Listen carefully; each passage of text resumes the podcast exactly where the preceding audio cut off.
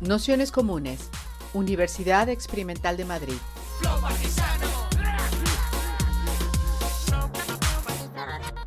Toda la información en nuestro canal de Telegram Nociones Comunes o en nuestra web traficantes.net barra formación. Hola, bueno, soy el nuevo Pablo, disculparle porque no ha podido venir a estar con vosotras, así que nada, si os parece vamos a ir empezando, daros la bienvenida a todos, a todas, a todos a esta eh, tercera sesión del curso Utopía Radical. Para esta tercera sesión contamos con la suerte de que esté con nosotros un, un compañero de militancia histórico, bueno, de toda la vida, mía al menos y compañero específicamente de la, de la, Fundación de los Comunes, bueno, ahora de la Fundación de los Comunes, y le hemos invitado en esta sesión que hemos llamado Lógicas de Guerra y Distopía, Utopía y Revuelta del Malestar, a propósito de la publicación de, de su último libro con la editorial Catecrack, que es el que tenéis por aquí, que es Esta guerra no termina en Ucrania, y que nos parecía que podía continuar o que introducía un concepto central para entender la coyuntura actual que tenía que ver cómo se genera y cómo se transita la experiencia de guerra. A partir de, bueno, de cómo ampliar los horizontes y cómo con la idea un poco de de cómo todas esas distintas materialidades nos van atravesando y cómo puede constituir esto una experiencia del común. Para ello hemos orientado un poco la sesión en torno a algunas propuestas que preguntas que podían ser eh, impulsar un poco la, discusión y que nos podían permitir orientarla, que, os voy a leer ahora y que bueno, más o menos venían a decir qué significan las nuevas lógicas de guerra en la geopolítica y la experiencia contemporánea.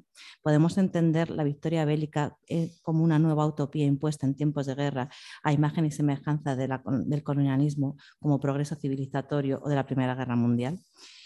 Eh, bueno, básicamente porque luego teníamos otra serie de reflexiones que igual traeremos a, propósito de la producción de lo común, pero bueno, en torno a estos ejes de,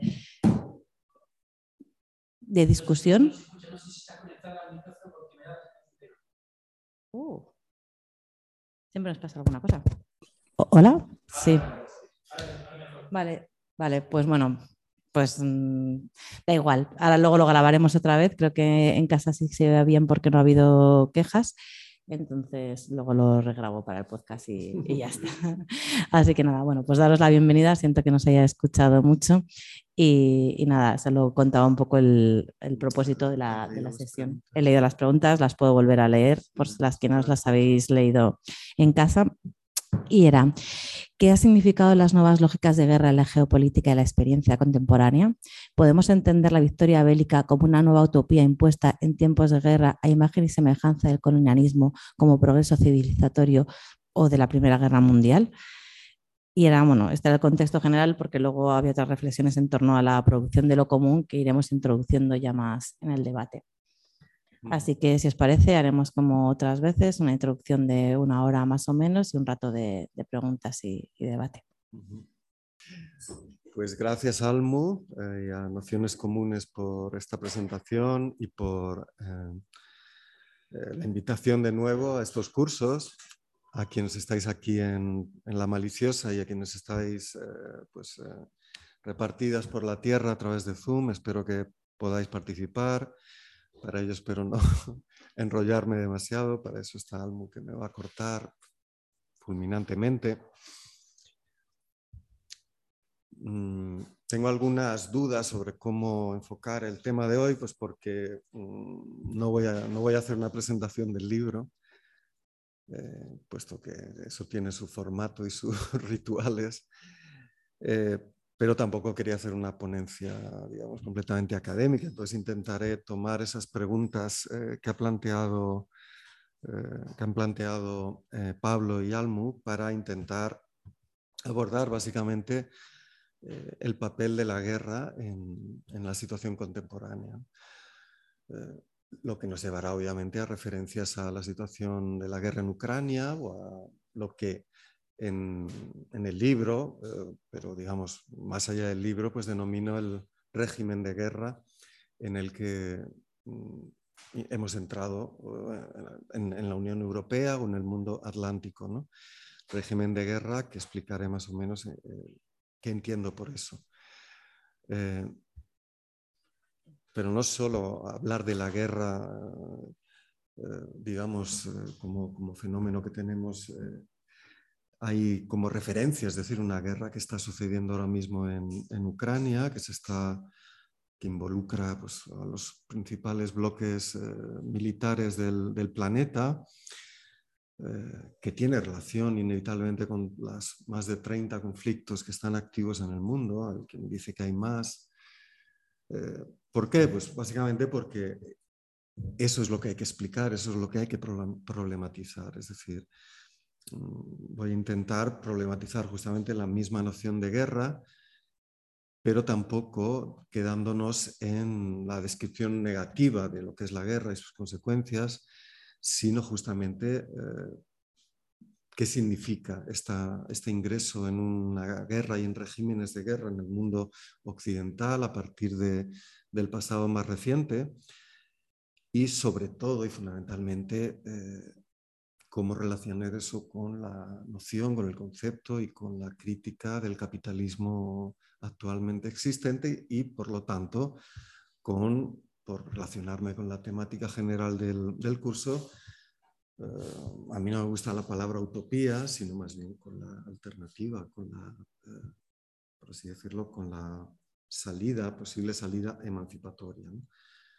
Es algo de lo que sin duda trato en el libro, en la tercera parte a partir del marco de lo que llamo paz constituyente.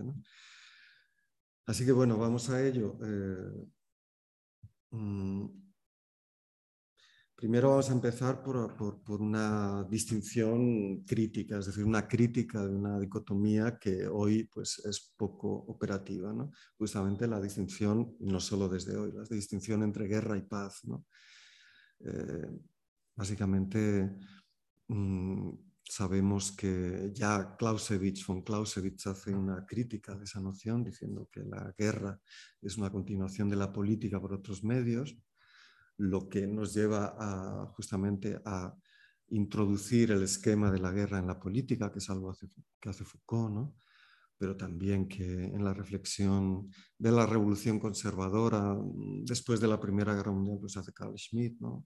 hablando de la distinción fundamental entre amigo y enemigo, como el concepto fundamental de lo político, eh, pero justamente eh, eh, la lucha de clases, es decir, la, idea de un antagonismo fundamental entre las clases aportada por el movimiento obrero y por la teoría marxista, hace que justamente la noción de paz pues haya, no, no haya que problematizarla, es decir, que la distinción entre guerra y paz no pasa justamente porque haya un teatro de operaciones militares, sino que... Eh, sino que podemos hablar de una especie de estados híbridos y de una serie de morfologías en las que eh, lo que domina justamente son distintos grados de organización de un antagonismo y de un, y de un conflicto entre potencias. ¿no? Un conflicto entre potencias en el sentido tanto espinosiano como de potencias estatales o capitalistas. Eh, y por lo tanto que podamos hablar de una lógica de guerra. Entonces, ¿qué es la paz? Justamente, ahora que eh, la paz está criminalizada, el pacifismo está criminalizado, justamente veremos que no es precisamente la ausencia de guerra, ¿no? Esto es un pues un eslogan eh, histórico del movimiento pacifista, la paz es algo más, la paz es algo activo, pero hoy cobra particular relevancia cuando, eh, digamos, en Ucrania, pues formalmente y fácticamente hay guerra, mientras que aquí pues parece que estamos en paz. Esas distinciones eh, es fundamental problematizarlas y ver que no solo eh, se cumple, eh, se cumple lo que, digamos, el lema de Clausewitz de que la guerra es la continuación de la política por otros medios, sino que, y ya esto es algo que decía Foucault, podríamos decir incluso que eh, la política es la continuación de la guerra por otros medios. Y esto no solo bajo una versión reaccionaria, fascista, sino justamente también bajo una versión emancipatoria. ¿no? Ahí justamente tenemos una crítica del Estado de Derecho y una crítica del Estado como garante de la paz en los territorios. ¿no? Eh, el Estado no es un garante de la paz, es, como veremos a continuación, es una fuerza conservadora o es una fuerza de captura, es una fuerza de estabilización eh, y una fuerza de dominio. Pero eh, lo que hace es adaptar la forma de la guerra o lo que veremos ahora a continuación, las máquinas de guerra, a sus funciones de, digamos, de realización de la forma Estado capitalista. Eh, entonces, la siguiente distinción que creo fundamental pues es justamente la distinción entre, por un lado, guerra y máquina de guerra, y por otro lado, la distinción entre la máquina de guerra y el Estado que se apropia de la máquina de guerra para sus funciones de defensa, de imperialismo. Esta es una distinción de, de, de Deleuze y de Mil Mesetas, ¿no? Capitalismo, esquizofrenia, segunda parte, una distinción fundamental. ¿Por qué? Porque justamente mm, nos permite, eh, nos permite profundizar en esa crítica del concepto de, de, paz vinculado al Estado, o esa crítica de la guerra como guerra de ejércitos o guerra como suspensión temporal de la vida civil y al mismo tiempo nos permite eh, pensar eh, la guerra o las lógicas de guerra desde un punto de vista emancipatorio a partir de qué? A partir de la reapropiación de la máquina de guerra. Eh, la distinción entre máquina de guerra y aparato de captura es algo que en otras ediciones de estos cursos, de micropolítica la insurrección y otros sobre esquizoanálisis y tal, ya tratamos, lo podéis consultar. Eh, no voy a entrar aquí porque nos iríamos demasiado tiempo, pero la distinción fundamental sería que la máquina de guerra, es decir, ¿qué es la máquina de guerra? Pues pensemos, ¿no? Desde pues, las piedras, los primeros martillos de piedra, eh, eh, las primeras formaciones tipo falange o tipo oplita, la máquina de guerra formada pues, eh, por, jinete y, caballo, ¿no? jinete, caballo, arquero, las máquinas de guerra mecánicas, catapultas, eh, etc. ¿no? Y, si, y, si, definimos en términos de máquina de guerra, que es una máquina de guerra en su distinción con otro tipo de máquinas, y aquí vamos a definir la máquina no a partir de una definición instrumental, sino siempre a partir de esa referencia a, a, a Deleuze Guattari, a su teoría del capitalismo y de las máquinas deseantes, vamos a definir la máquina como un corte y transformación de todo tipo de flujos. Es decir, pueden ser flujos semióticos, de, signos, flujos materiales, de energía, eh, de, materia, ¿no? de voz, por ejemplo, ¿no? cortada, modulada, flujos, eh, máquinas musicales, máquinas artísticas, etcétera, etcétera. Eh, las proposiciones maquínicas son aquellas que cortan y, hacen una sintaxis de esos flujos para determinar lo que eh, en el esquizoanálisis se llama ensamblajes, agenciamientos, concatenaciones, que básicamente son figuras de, o expresiones de la producción, la producción de, de, enunciación, de ser, de, digamos, la dimensión ontológica pasa por agenciamientos. Los agenciamientos pues trabajan con máquinas concretas y abstractas, es decir, máquinas que trabajan directamente con los flujos materiales y máquinas que son puramente diagramáticas, como por ejemplo pues, eh, eh, pues una máquina de Turing o el diseño de, un, software, ¿no? que es básicamente un diagrama que luego se conjuga con un compilador que trabaja directamente con los flujos de electrones. ¿no? Eh, las máquinas, el capitalismo es una máquina abstracta. ¿Por qué? Porque lo que hace es trazar una serie de axiomas sobre qué ha de hacerse con determinado tipo de flujos, flujos de trabajo, flujos de energía, flujos de materia, de tierra, etcétera, y flujos de signos. ¿no? y ahí entra la noción de capital como sistemas de equivalencia de, todas esas, eh, de todos esos eh, flujos, ¿no? de todas esas cantidades. Entonces, en un agenciamiento tenemos siempre las máquinas, tenemos los flujos, tenemos los territorios, es decir, las formas de compartimentación de una fuera y una dentro, de un para sí y un para otro, de la identidad y de la mismidad y la alteridad, ¿no? Y por lo tanto el territorio es siempre una función que todo, de la que se dota todo agenciamiento, humano o no humano, ¿no? Eh, fundamentalmente eh, los seres vivos pues, eh, construyen territorios existenciales, ¿no? membranas, delimitaciones de una fuera y una dentro, que son siempre críticas, son siempre, eh, generan por un lado un estrato de, sedimentación y al mismo tiempo, en la medida en que están en el agenciamiento, siempre están en un estado de precariedad. ¿Por qué? Porque si pensamos que el territorio se respondería más bien a, la estructura, ¿no?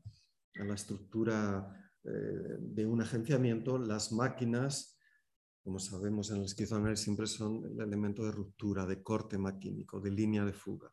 Las máquinas siempre rompen y transforman todo. Pero luego tenemos otro elemento que son los universos incorporales de valor. Eh, en fin, aquí entrarían eh, pues, los universos eh, en los que habitan, o esos universos habitan constelaciones de entidades que no son materiales, los afectos, ¿no? Los afectos no son materiales, las emociones o las sensaciones sí pueden ser cuantificadas. Los afectos eh, éticos, por ejemplo, los afectos artísticos, los afectos eh, de las eh, afectos y, efectos de las ideas matemáticas, por ejemplo, eh, son fundamentales. ¿Por qué? Pues porque, eh, por así decirlo, construyen el tejido afectivo que eh, opera transformaciones en los estados de cosas. Es decir, los flujos en un agenciamiento con una máquina en un territorio, pues producen constantemente transformaciones de flujo, cuantificación, estratificación, sedimentación. Si son capitalistas, pues capital, stock, comparación, eh, transformación de formas del valor, etcétera, etcétera. Pero ¿cuál es el rol de, la subjetividad? ¿Cuál es el rol de, la potencia ética? ¿Cuál es el rol de las transformaciones eh, afectivas? Y afinamos afecto con Spinoza. Es decir, como la capacidad de... Eh, el afecto es aquello o una forma, una expresión de la transformación de la potencia de acción de un, cuerpo. ¿no? Si no hay cuerpo sin afectos. El cuerpo es material, el afecto es siempre incorporal. Entonces los afectos nos indican transformaciones de los estados de cosas. Y de hecho, cuando hablamos de un acontecimiento, hablamos justamente de una transformación incorporal por la cual el estado de cosas en un tiempo no mensurable, en un tiempo no medible, en el tiempo justamente del acontecimiento, eh, pasa de ser, viene una cosa distinta de la que era antes, pero sin que podamos, por así decirlo, eh, cuantificar eh, en grados, en unidades de, transformación ese, ese proceso. obviamente el afecto, pensemos en el afecto de la indignación, el afecto de amor, de odio, pero también los afectos, los afectos vinculados a la dimensión eh, de la transformación y la salida del territorio. Los afectos nómadas no los mismos, los mismos que los afectos sedentarios. Los afectos eh, de, las minorías eh, sexuales y, y, de género y de deseo no son los mismos que los de las mayorías dominantes. ¿no? Pues bien, en la máquina de guerra, por ir a esa definición, lo que tenemos es la conjunción, un agenciamiento por el cual eh, se disponen elementos de ese agenciamiento maquínico con determinados afectos, ¿no? con determinados afectos vinculados a qué. Eh, y ahí es donde entra el origen nómada o tenemos que meter eh, en la, argumentación el origen nómada de la máquina de guerra. Esa es una proposición, una tesis de, mil mesetas que dice que eh, la máquina de guerra y por lo tanto la figura de, los guerreros, la, figura de, digamos, eh, del uso de máquinas de guerra o del agenciamiento de guerra está vinculado a, a las formas de vida nómada, a las sociedades nómadas. Las sociedades nómadas, ¿por qué hacen esto? Pues usan la guerra contra los estados, en sus formas tanto imperiales como nacionales o, como transnacionales. Eh, ¿Y por qué hacen esto? Justamente porque las sociedades nómadas eh, no, eh, no trabajan los flujos de la misma manera, no generan acumulación acumulación de poder, acumulación de, acumulación de excedentes, acumulación de capital. Eh, viven a partir de justamente de, reglas de producción, consumo y, distribución completamente distintas. Son sociedades en estado, son sociedades que pueden ser más o menos jerárquicas, pero que no responden a ninguna de las formaciones eh, digamos, eh, estatales que podemos pensar, ¿no? que serían pues, las dominadas por, el déspota, ¿no? por el cuerpo del déspota, en la que todo pertenece al déspota, pensemos en los imperios arcaicos, pensemos en el modo de producción asiático, en la cual eh, todo es común, ¿no? ¿Por qué? Pues porque hay eh, un claro digamos, eh, no hay una propiedad privada de, los, em, de, los, medios de producción, no hay digamos, una acumulación privada de capital, eh, hay una serie de bienes comunes, pero todos pertenecen al déspota, todo se escribe como, eh, por así decirlo, prestigio, grandeza, crecimiento del poder del déspota. Todo es del emperador, pero todos trabajamos colectivamente. ¿no?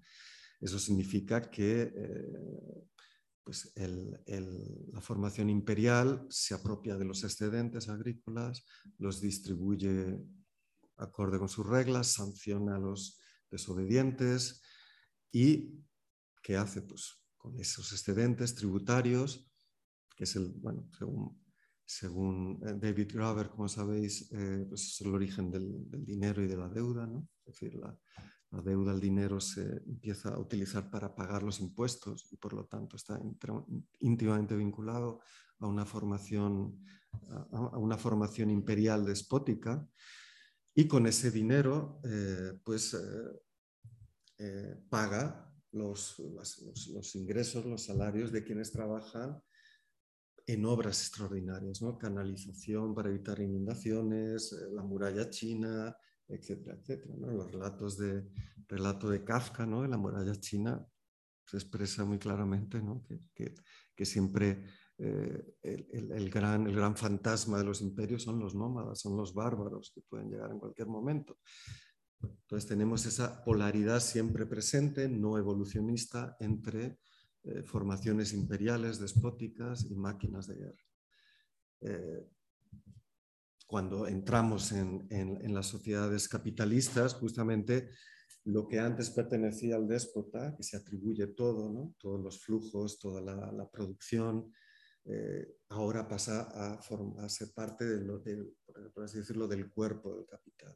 Es decir, es, es Producto Interior Bruto, es formación de capital, es stock de capital, es la cantidad, es la cuantificación como capital de todos los activos y al mismo tiempo la subsunción como activo capitalista de todo el planeta. Estamos ya en esa fase. O incluso de todo el sistema solar.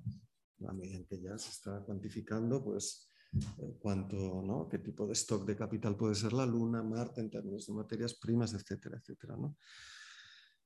Pues bien, en esa relación que podemos decir eh, originaria, pero no necesariamente histórica, porque es bastante prehistórica, ¿no?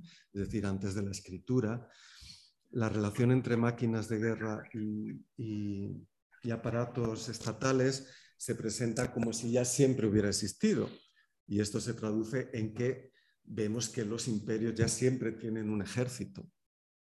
Ahora bien, el postulado es que ese ejército es el producto de la captura, de la apropiación de las técnicas, incluso de los propios mercenarios, ¿no? nómadas que se hacen sedentarios, que se convierten en déspotas o que pasan a formar parte, a formar parte como ejército contratado que después se consolida. ¿no?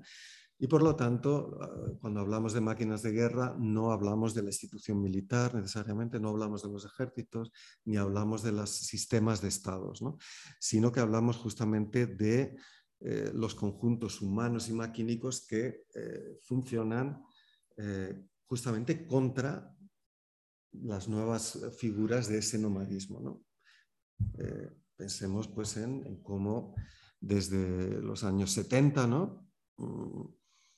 Mm, en, Estados Unidos y también en los estados latinoamericanos. Eh, se estudia la guerrilla, ¿no? Como sabéis, ¿no? Aquí en el ejército franquista pues estudiaban el libro del Che de la guerra de guerrillas, ¿no? ¿Por qué? Porque justamente eh, la función siempre de la institución militar y de los ejércitos es apropiarse de las invenciones nómadas de la máquina de guerra y usarlas como posibilidad justamente de evitar esa esa destrucción. ¿Por qué? Porque la máquina de guerra, si pensamos desde las máquinas eh, puramente mecánicas a las máquinas de guerra actuales, de, puramente digitales, informáticas, eh, ¿qué, hacen las máquinas de guerra? Pues justamente de destrucción por un lado, pero al mismo tiempo construcción de lo que Deleuze y Guattari llaman un espacio liso, un espacio en el que los nómadas justamente eh, se mueven eh, a su antojo, se mueven eh, idealmente como desplazamiento por un territorio en el que pues, cazan, recolectan, se apropian, roban, no acumulan, no establecen jerarquías espaciales.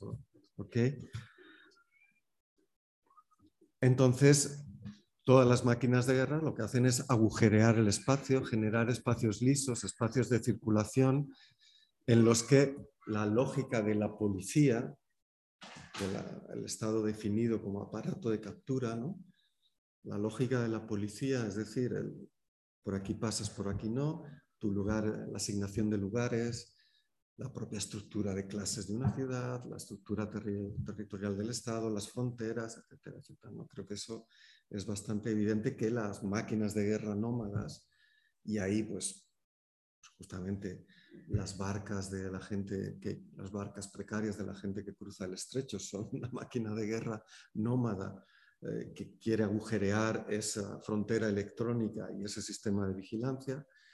Pues bien, vemos que eh, el, objetivo de las máquinas de guerra es producir ese espacio agujereado, ese espacio liso. Y los aparatos de captura eh, fundamentalmente se apropian de esas técnicas para generar policía. ¿Qué sucede cuando eh, hay una guerra? ¿Qué sucede cuando hay una guerra como hay ahora mismo en Ucrania? Que justamente las funciones latentes de, la máquina de guerra y, de la, forma de existencia nómada vuelven a activarse.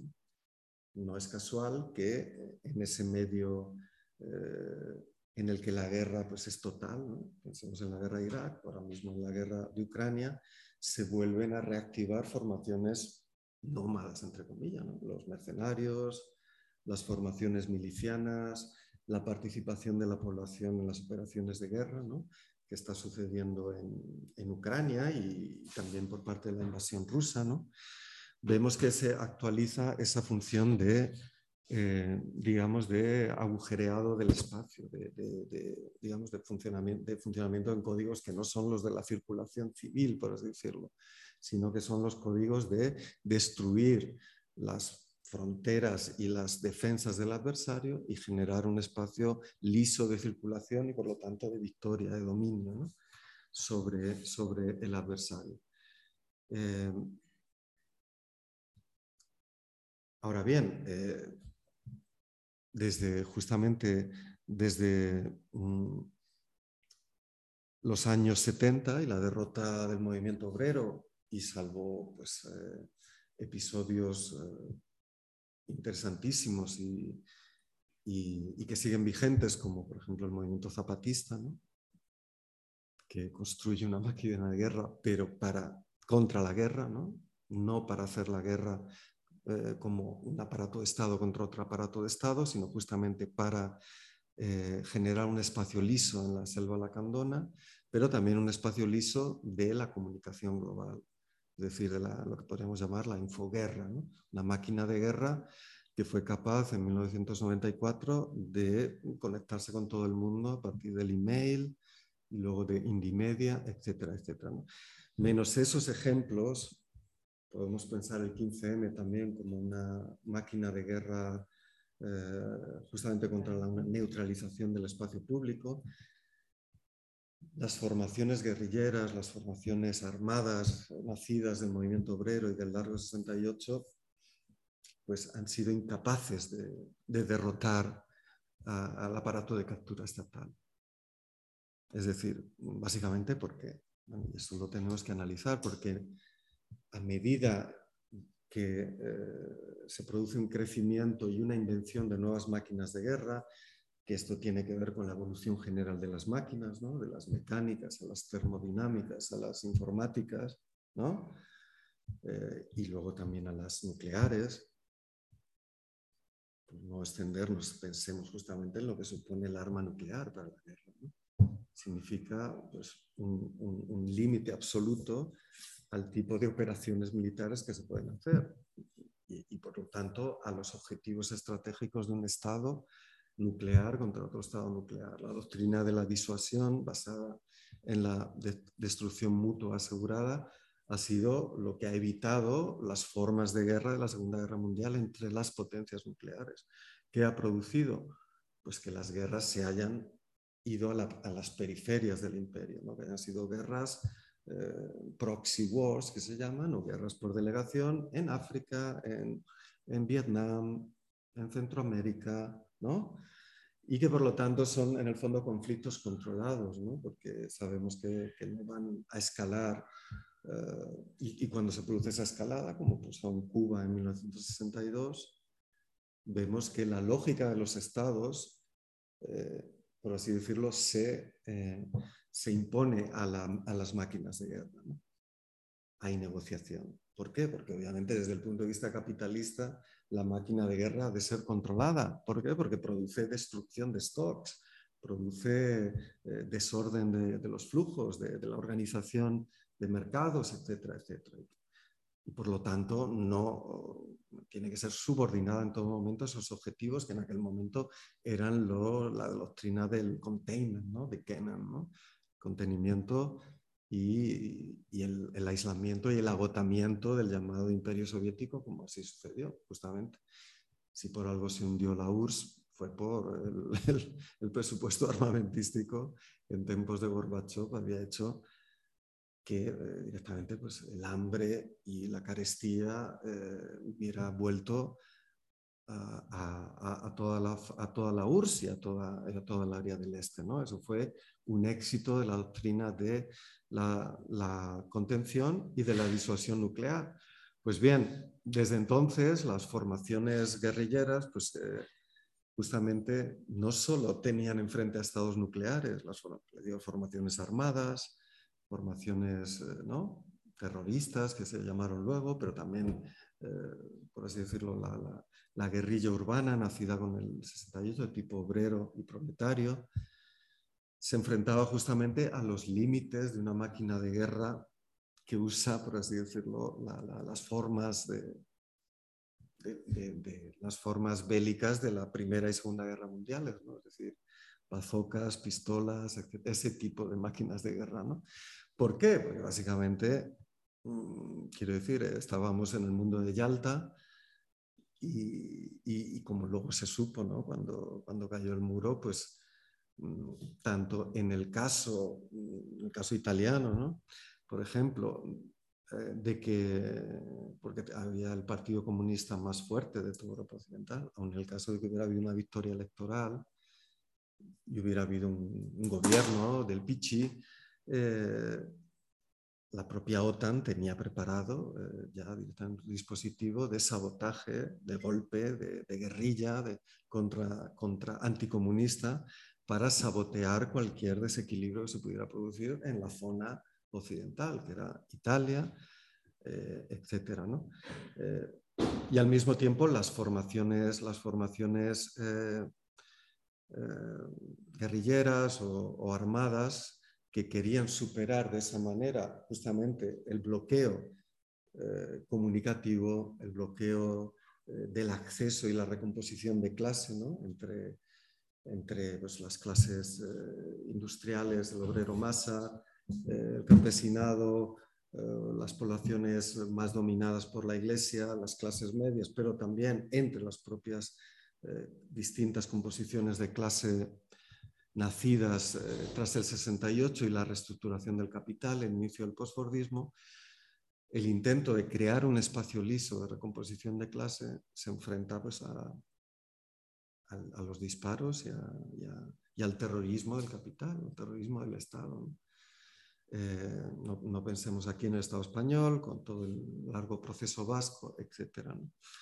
Eh, es decir, que lo que se ha producido, y aquí eh, vamos a ir avanzando hasta la situación actual, es una capacidad de control y de neutralización de las máquinas de guerra vinculadas pues, a, toda la historia del nomadismo ¿no? en espacial. Es decir, a intervenir con armas, eh, pues, pues desde, pues sí, también cócteles molotov, piedras, pero también fusiles, etcétera, bazocas, con ese tipo de armas, una lógica de conquista del espacio y de defensa del espacio, ¿no? de construcción de ese espacio liso liberado. Insisto, ¿por qué? Pues porque te, masacran, te aniquilan, ¿no? Y porque además eh, dan un golpe de Estado y te masacran. Entonces, eh, ¿qué pasa? ¿Es que no se hizo bien, que habría que haberlo hecho mejor? No, es que realmente eh, el antagonismo de clases el enriquecimiento continuo del Estado, ¿no? porque estamos hablando de estados que eran estados plan, ¿no? que se llamaban. Eran los estados del welfare state, eran los estados que prácticamente eh, movilizaban entre activos públicos, pensiones, eh, consumo, funcionarios, etcétera, pues más del 50%, 60%, 70% de la producción. Es decir, el Estado capital, el Estado guion capital. ¿no? Y por lo tanto, esa esa configuración del aparato de captura capitalista eh, mm, como, como, semejante monstruo y como semejante capacidad de movilización, también comunicativa, cultural, etcétera, dentro de un sistema de estados donde, como a su manera planteaba Carl Schmitt desde la Segunda Guerra Mundial, pues eh, la forma principal de, derecho efectivo eh, y por lo tanto de, soberanía, etcétera, es la disputa por todo el planeta, ¿no? es el nomos de la Tierra. Por lo tanto, lo que se produce con la expansión del mercado mundial son esos grandes conjuntos que podemos llamar geopolíticos, pero podríamos pensar mejor de bloques capitalistas e imperialistas en los que cualquier intento de construir un espacio liso para hacer otra sociedad, ¿no? pues es eh, considerado bajo la forma de la guerra o bajo la forma de la policía, pero siempre bajo esa forma de uso de máquinas de guerra para eh, derrotar esas insurgencias nómadas. ¿Por qué esta distinción entre, entre guerra y policía? Justamente porque es una distinción problemática y no muy clara. ¿no? Si os acordáis, antes del, del golpe del, de Bush Jr. ¿no? en 2003, el golpe en el imperio que se llamó, es decir, la Segunda Guerra de Irak. Eh, todavía la operación de, Afganistán y la operación de Somalia, todo el periodo de Clinton, ¿no? eso lo trato en el libro, pues eran guerras humanitarias, es decir, eran guerras de policía internacional, porque comunidades, estados, ¿no? se estaban peleando eh, las sociedades estaban en conflicto, entonces la propia ONU o coalición de voluntariosos eh, llegaban allí y creaban la paz.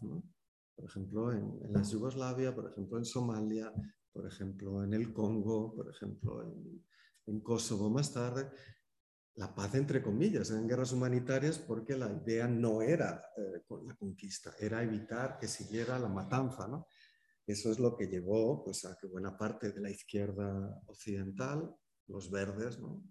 ya en aquel momento, dijeran en Alemania que sí a la guerra con la OTAN, porque no era una guerra imperialista de estas que suele hacer Alemania, sino que era en nombre de los derechos humanos porque se estaban violando los derechos humanos. Entonces la OTAN bombardeó eh, Belgrado, eh, bombardeó pues, eh, las zonas de Kosovo, etcétera, en el 99 para justamente que se produjera pues, una operación de estabilización formal con fuerzas de interposición para que estuvieran en vigor los derechos humanos. ¿no? De paso, como recordaréis, se les escapó un misil eh, contra la embajada china en Belgrado y tal. obviamente no fue una casualidad, sino un aviso ¿no? de, de, la lógica actual, es la lógica del imperio. ¿no? no hay una fuera del imperio y los nómadas, tanto que vienen de fuera, aunque ya no hay una fuera, sino que surgen de dentro, pues los capturamos con la fuerza de policía. Esto cambia cuando justamente eh, los Bush, y aquí tenemos un origen de la, del creciendo de la guerra que nos lleva hasta ahora, los Bush, eh, que si lo vemos con cierta retrospectiva, ya representan el golpe del, del, poder fósil, ¿no? del poder vinculado a los combustibles fósiles y a, y a la economía política internacional de los combustibles fósiles y, y de, la, eh, digamos, la, la, relación con, con, el complejo militar industrial, eh, deciden que, que justamente la, la, forma de imperio humanitario que se estaba construyendo pues, no garantizaba la hegemonía eh, estadounidense que había garantizado Yalta. ¿Por qué? Pues porque recordamos que en el G8 de Génova faltaba, ¿quién estaba entonces? Jiang Zemin, ¿no? Pero estaba Putin en aquel G8, es decir, que Putin y ya Yeltsin habían sido incorporados en, en la oligarquía del sistema de estados que quería construir ese no más guerras, solo operaciones de policía contra los nómadas. Eso permitió que Putin pudiera destruir completamente Chechenia ¿no? en 1999, inventándose una guerra la Segunda Guerra de Chechenia a partir de falsos atentados eh, y destruir completamente el país, en particular la capital, con millones de muertos. Eh, eh, los Bush rompen esa dialéctica, instauran pues, una, una lógica, por así decirlo, de re, replanteamiento o reintroducción de, del imperialismo, es decir, de, de conquista y de, conquista y de dominio de, un territorio. Eh, y lo hacen, eh, y lo hacen en un, territorio en el que justamente no tenía nada que ver con, la cuestión del terrorismo.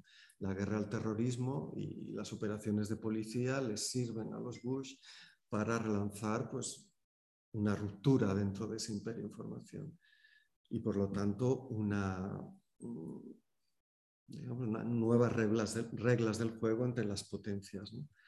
Ahí la Unión Europea queda completamente a merced de esas dinámicas. Recordemos que eh, eh, en aquel momento definitivamente la ONU sí, en el caso de, la Primera Guerra Mundial, sí hubo un mandato de Naciones Unidas contra Saddam Hussein.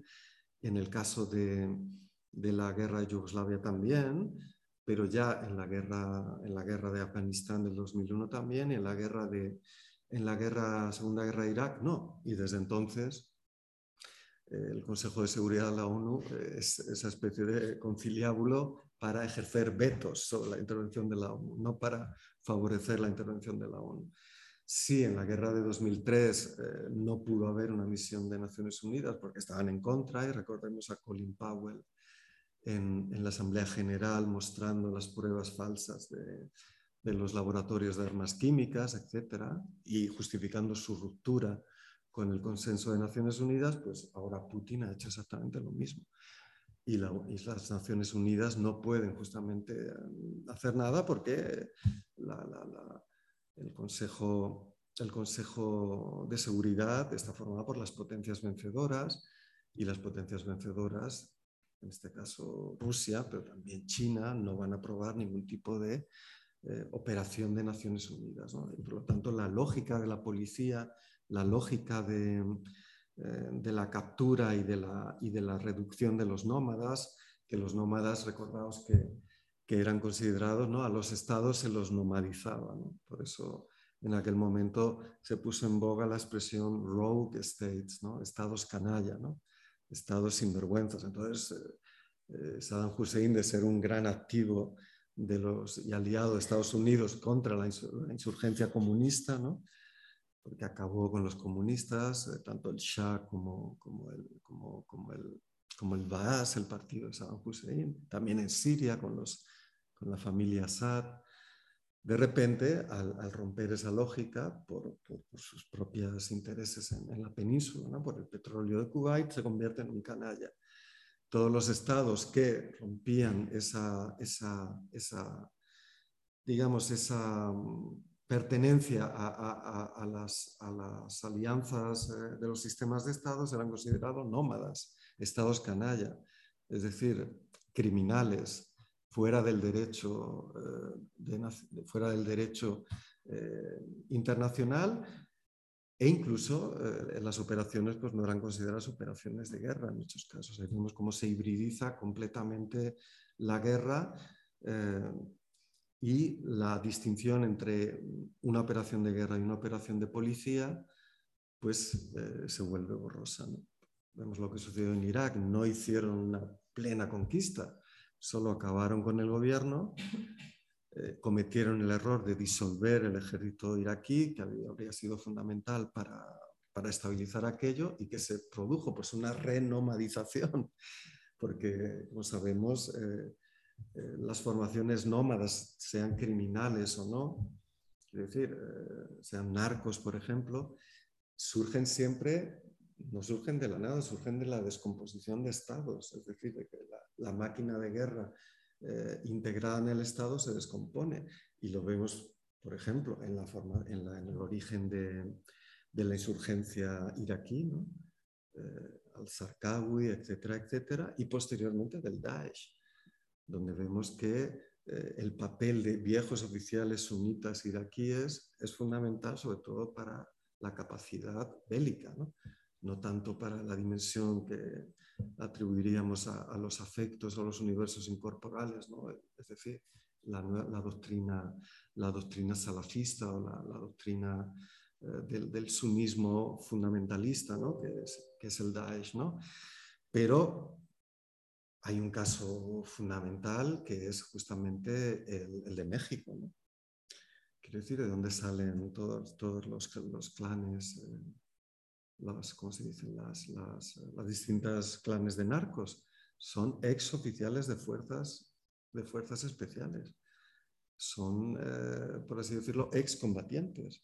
Ex combatientes que de estar al servicio de los estados contra la insurgencia por la imposición de la lógica neoliberal, cuando eso produce un, una, propia, un propio fallo en el aparato estatal, eh, que a su vez eh, facilita la formación de economías informales criminales de, tipo esclavista, desde todo el ciclo de la droga, pues pasa por los campos en los que se cultiva, donde hay condiciones pues, de, pura, de, de puro dominio despótico, eh, la guerra contra las drogas, que produce ese super desarrollo de aparatos represivos y policíacos, y los inmensos beneficios que produce el, tráfico ilegal de drogas que sirven para comprar a esos segmentos del aparato del Estado y ponerlos a tu servicio. ¿no? Llega un momento en que entre el aparato de captura estatal y la máquina de guerra eh, nómada criminal, pues es mucho más rentable ser el jefe, ¿no? generar tu propia banda nómada que estar al servicio de un Estado que sabes que es completamente criminal ¿no? y que lo único que haces es traer rentas de todo eso. Esa es la dinámica actual de, de las relaciones entre máquina de guerra y aparato de captura. Eh, en, el caso, en, el caso, en el caso de la guerra de Ucrania, eh, vemos que toda esa realidad se pone en marcha en un, en un escenario para el cual tenemos que remontarnos, para entender el cual tenemos que remontarnos a, obviamente al hundimiento de la URSS y a toda la crisis del espacio postsoviético donde se producen dos dinámicas fundamentales. Una, la de la construcción de, un, de, un, digamos, de una terapia del shock, la operación del Fondo Monetario, Banco, Mundial y Banco Europeo de Reconstrucción y Desarrollo, con Jeffrey Sachs como principal teórico, que eh, plantea en aquel momento, a principios de los 90, para reconstruir la democracia SIC y el capitalismo, puesto que van unidas indisolublemente, no podemos eh, esperar una transición lenta. ¿no? ¿Por qué? Porque el socialismo real ha eliminado los espíritus animales del capitalismo. Tenemos que provocarlo y la adicción no es, eh, no la dan los críticos, la, la, dan los propios eh, teóricos. El propio Jeffrey Sachs habla de terapia del shock antes de Naomi Klein. ¿Qué significa esto? Significa directamente una, una, eh, una operación que, que, tiene mucho de operación de guerra sobre el tejido social. Es decir, eliminar todas las fuentes de, trabajo, de ingresos y de producción que habían quedado bajo propiedad pública, las granjas colectivas, los coljoses, los subjoses, las grandes, los grandes conglomerados industriales, las universidades eh, que producían cuadros para esas, para esas eh, universidades, etcétera, etcétera. Eh, valorizar a cero esos activos, que es, lo que, es lo que se hizo, y ponerlos en manos de una especie de capitalistas artificiales, de capitalistas políticos, concentrar la propiedad masivamente para iniciar un ciclo de acumulación por desposesión eh, que vaya generando pues, una, inserción en el mercado mundial, siempre subordinada, porque eh, obviamente el planteamiento era eh, generar un capitalismo de dependencia, un capitalismo clientelar y un capitalismo exportador de materias primas fundamentalmente, ¿no? Y para ello había que poner en manos esos activos en manos de una oligarquía. Esa es la operación fundamental que se da en el espacio postsoviético durante los años 90 y, 2000 y que continúa hasta hoy. Eh, las consecuencias humanas de todo eso son brutales. El desplome de los niveles de vida en, en la Unión Soviética, en la ex Unión Soviética y en Ucrania, también en Hungría, también en Polonia, donde se hizo mucho antes, porque allí la llamada transición se dio mucho antes. Eh, fueron brutales, eh, brutales en términos de, varios dígitos, eh, todos los indicadores de desarrollo humano, mortalidad infantil, enfermedades, alcoholismo, suicidios, enfermedades psíquicas, hambre, malnutrición, violencia comunitaria, violencia civil, conflictos étnicos en todo el espacio. Es decir, que es una operación artificial y podemos llamarlo operación de guerra, porque ahí la, finanza opera como tal. Eh, pero no fue una operación eh, de invasión, fue una operación de alianza entre ese capitalismo vincente, vencedor perdón, de, la guerra, de la Guerra Fría, ya financiarizado, eh, y las élites que con la descomposición de los partidos comunistas y de la nomenclatura, se promueven y se constituyen, se seleccionan entre sí como nueva clase capitalista eh, de lo que Weber llamaba un capitalismo político. Eh, ¿A partir de qué, de qué sectores? Fundamentalmente, y lo podemos ver en el caso ucraniano, en el caso, ruso, de la propia nomenclatura del Partido Comunista. En algunos casos de, de las juventudes del Consomol, de las juventudes comunistas. ¿Por qué? Porque ya estaban más metidos en la informática, en las relaciones internacionales creadas por la perestroika, o bien porque pues, digamos, ya estaban metidos en, en, la economía en la sombra, que se llamaba, es decir, en el mercado negro de, materias primas, de, de ropa, de productos importados que se había venido desarrollando considerablemente en lo que se llamó el periodo de estancamiento de Brezhnev. ¿no? Y había ya pues, una especie de mafia en, esos países. Eh, pero también directores de empresa que tenían información privilegiada y la capacidad de gestión, y por lo tanto figuras de la nomenclatura, científicos, eh, técnicos, eh, gentes que ya estaban en relación con las instituciones internacionales, porque ya en el periodo de Gorbachev eh, el endeudamiento era considerable, o sea, ya había un problema de endeudamiento internacional. Posteriormente, ese endeudamiento es constituyente, por lo tanto, cualquier noción de soberanía eh, soberanía mm, tradicional de un Estado-nación o de una de un cuerpo político, en tanto que autosuficiencia financiera, alimentaria, eh, etcétera, eh, nunca ha existido. Ha sido siempre un proceso forzado.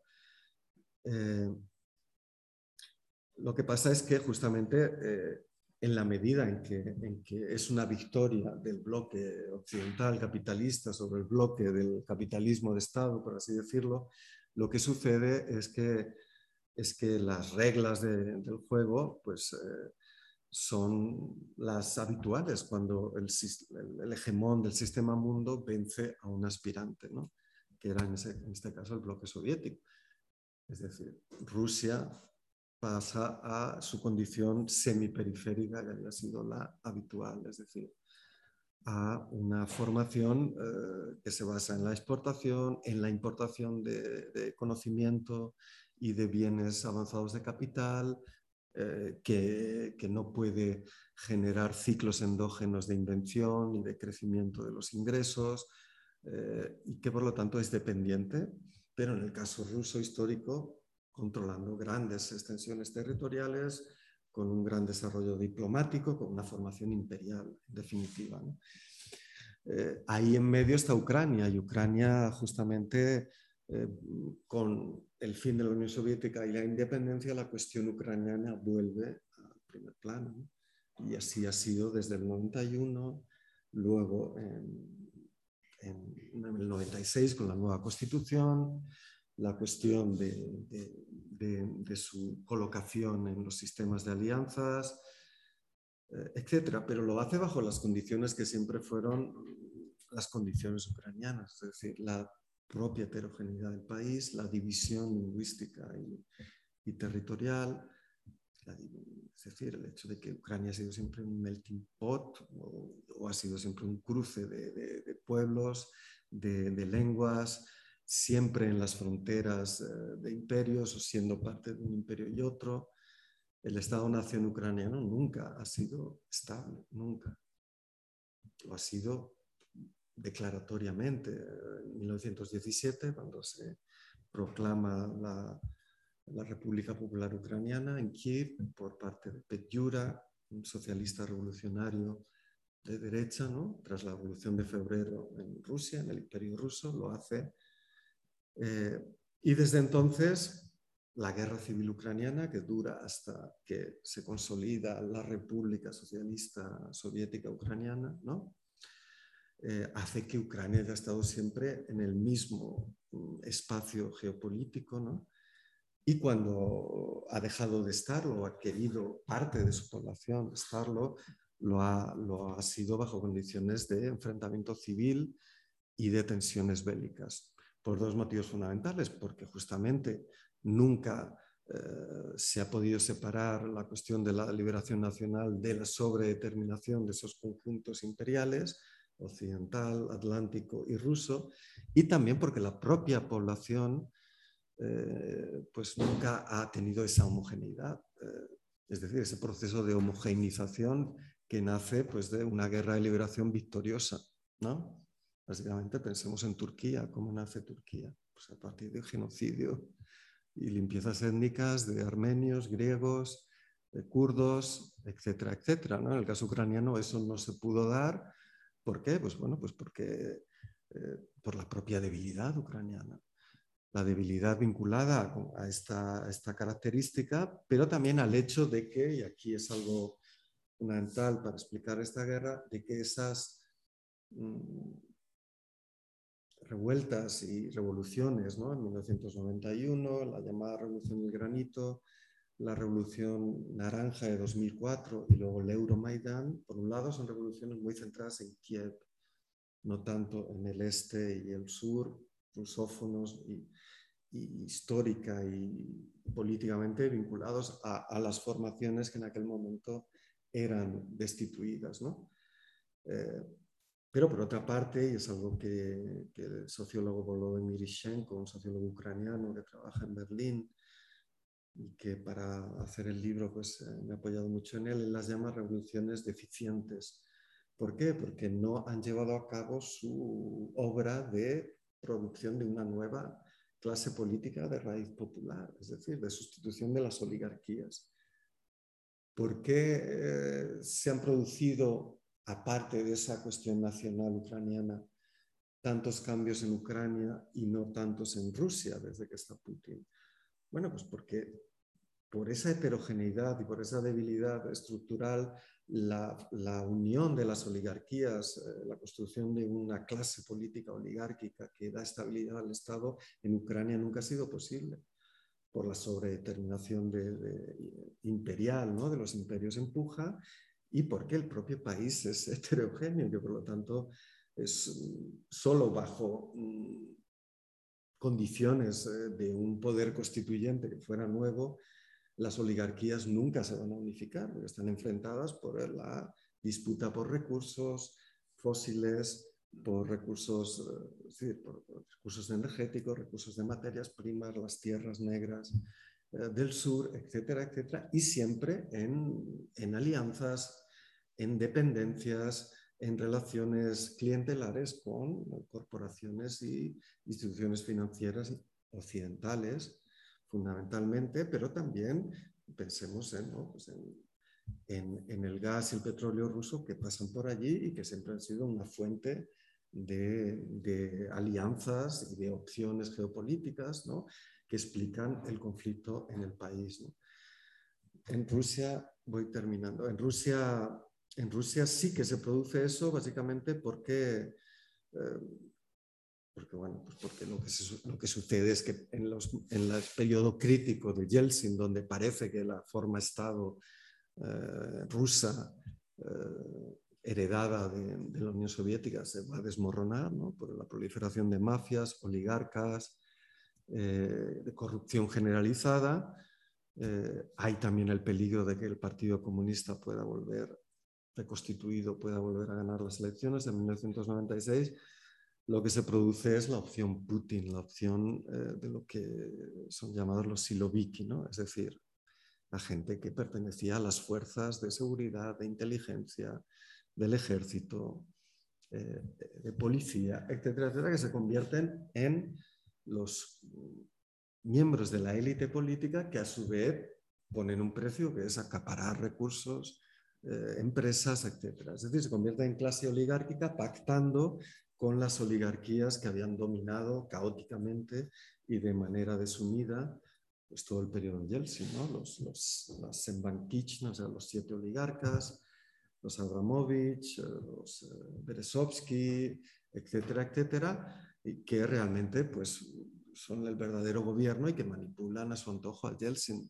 Por así decirlo, Putin, mediante un acto de guerra, viene a a poner fin a, esa inestabilidad y genera pues, un proceso de, eh, acumulación oligárquica por desposesión eh, vinculado a la expansión y al refortalecimiento de, ese Estado ruso con vocación imperial. En el caso ucraniano esto no se da.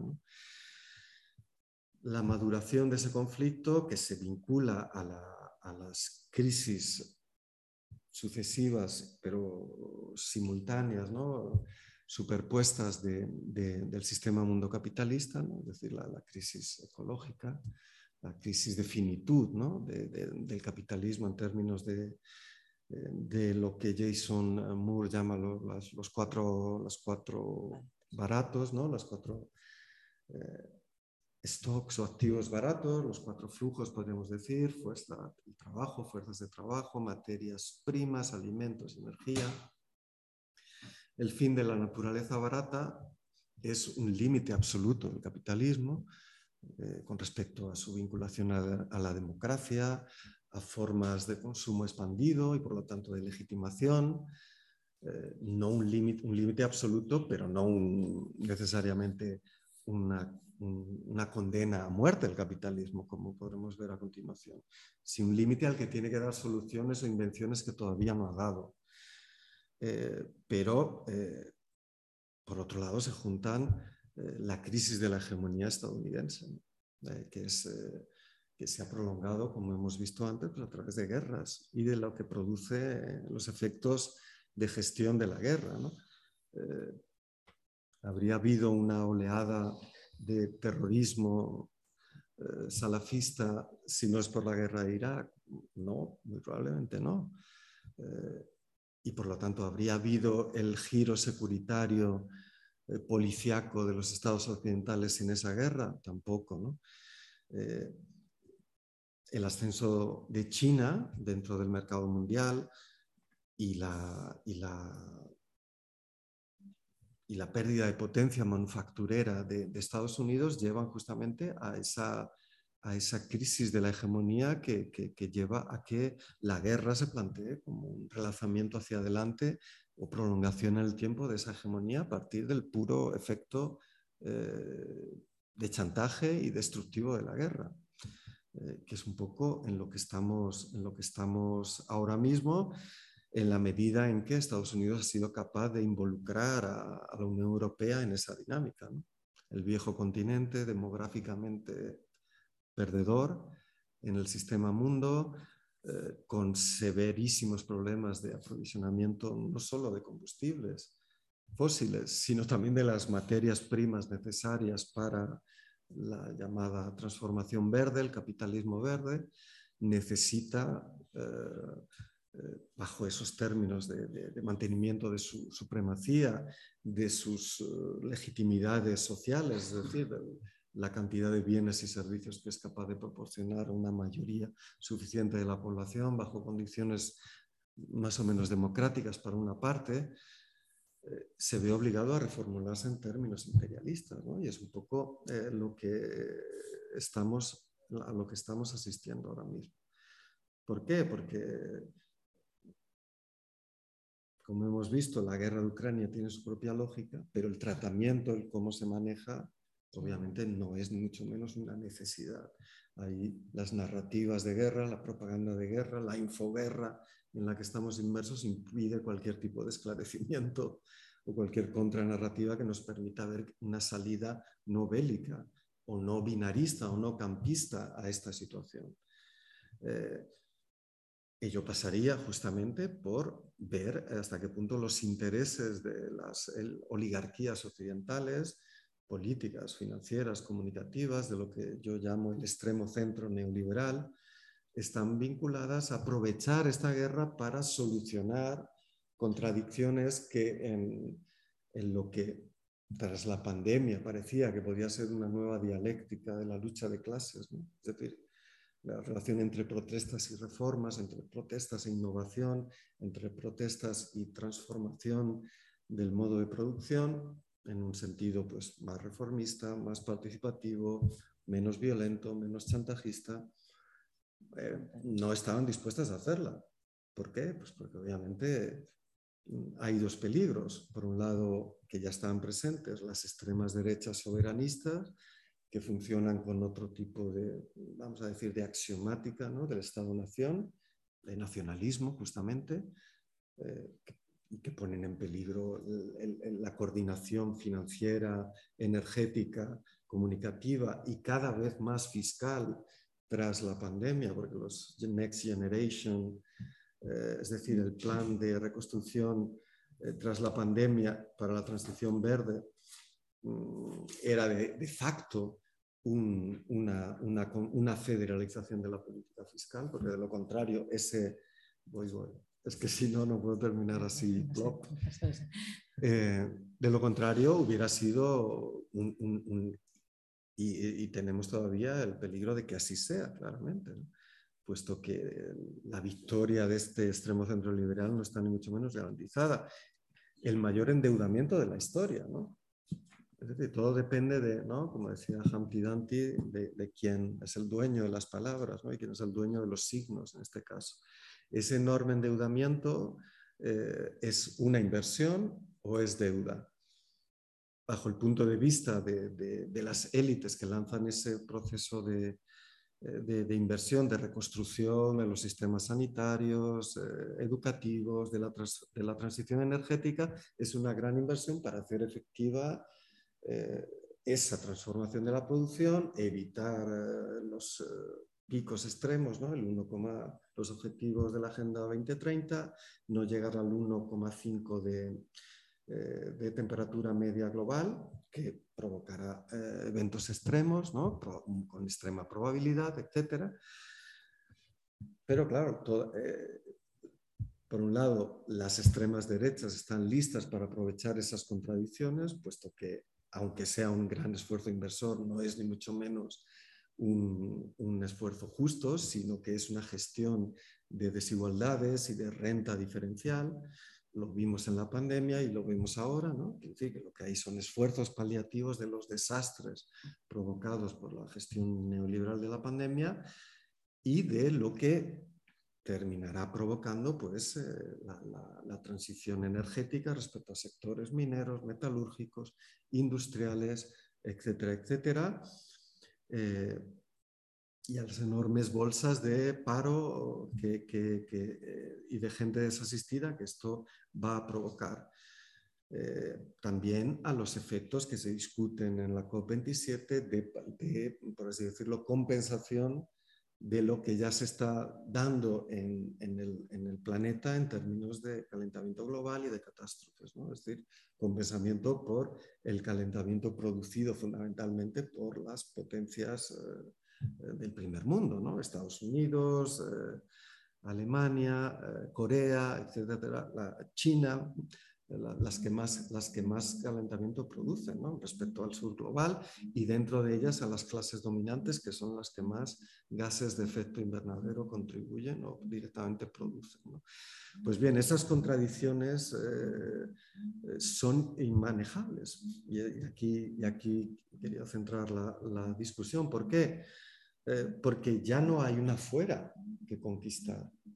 Es decir, no hay una fuera en términos imperialistas, unas colonias en las que eh, llevar esas inversiones eh, explotando manos de obra y recursos, y recursos baratos y usar los excedentes para repartirlos en el primer mundo, por el motivo fundamental del calentamiento global, que significa una relación con la naturaleza, es decir, con las máquinas biológicas, ecosistemas totalmente, ecosistémicas totalmente fuera de control,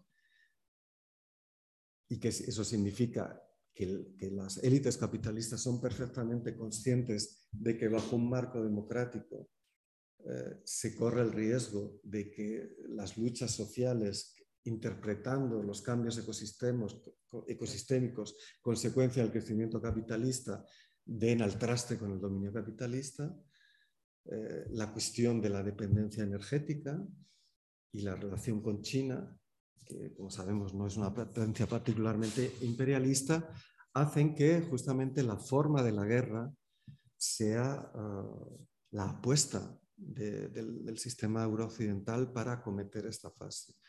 Y ello se traduce en que justamente en el gobierno de esa transición, con el pretexto eh, realísimo, no, no metafórico ni, ni, ni, inventado de la guerra de Ucrania, es decir, de la guerra en la que está implicada Rusia, potencia nuclear, eh, con uno de los mayores ejércitos eh, del planeta, etcétera, etcétera, el esfuerzo de guerra justifique justamente esa centralización del poder a nivel europeo los sacrificios que hay que hacer, que son en nombre de la guerra, y sobre todo la restricción de libertades y, la regulación del conflicto social. Eso es lo que llamo régimen de guerra y que me parece que es la, figura en la que estamos entrando. No hay más que ver, bueno, pues cómo se está viviendo ya las protestas climáticas que son completamente pacíficas.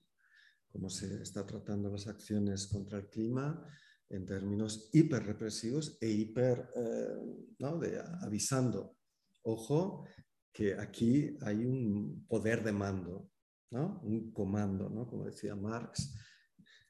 Eh, no en vano, el poder de Marx habla de comando en la fábrica, ¿no? pero el comando es el comando militar, es un mando. Es decir, eh, ahí hay una, eh, hay una, una definición del poder del capital, de una de las formas de poder del capital en Marx que, que, lo, que lo vincula a la historia de la conquista militar, la historia del esclavismo, es decir, a, un, poder en el que obedeces o eres castigado. El poder del mando del capital es el poder de, eh, es el poder de, eh, de, efectuar a nivel social ese chantaje de o trabajas o te mueres de hambre. Ese es el poder de mando que hay en la fábrica. Si no trabajas, coge y no tienes ingresos. Pues bien, esa forma del poder de mando eh, sobre la reproducción de la, sociedad se determina como régimen de guerra. Régimen de guerra es la introducción de ese esquema amigo-enemigo en la dimensión de la vida social, la dimensión de los conflictos, de, la, lucha de clases y de las protestas sociales eh, ecosistémicas, antimilitaristas, sindicales, eh, etcétera, etcétera. Y no es un régimen no es un régimen que, por así decirlo, tenga una agenda o un programa determinado, sino que es obviamente dúctil y móvil. Eh, en el contexto de nuestro gobierno progresista, pues no es un régimen que esté imponiendo una agenda ¿no? de género y patriarcal, pero en el caso polaco, un aliado fundamental eh, en este esfuerzo de guerra, pues vemos que lo están utilizando ¿no? para para justamente eh, realizar, que diríamos con, con Deleuze Guattari, los axiomas eh, del capitalismo en, la esfera nacional eh, a su manera, pero siempre a partir de una compatibilidad centralizada, porque financiera, militar, informativamente y energéticamente y fiscalmente cada vez más, lo que estamos viendo es que la Unión Europea de facto se une se federaliza, se fiscaliza, pero como, como gran empresa de guerra, como gran empresa civilizatoria. En el libro cito mucho y, bastante espantado pues las reiteradas declaraciones de la Comisión Europea, no solo de Borrell, que es la parte más, ¿no? más, más de, de, Kubrick, ¿no? de, de, teléfono rojo volamos hacia Moscú, ¿no? de una, demencia militarista completa ¿no? y, contraria a toda diplomacia, porque siendo el jefe de la diplomacia se supone que no eres militar, pero el otro día se fue a, una reunión en Ucrania y como viste se puso el uniforme. ¿no?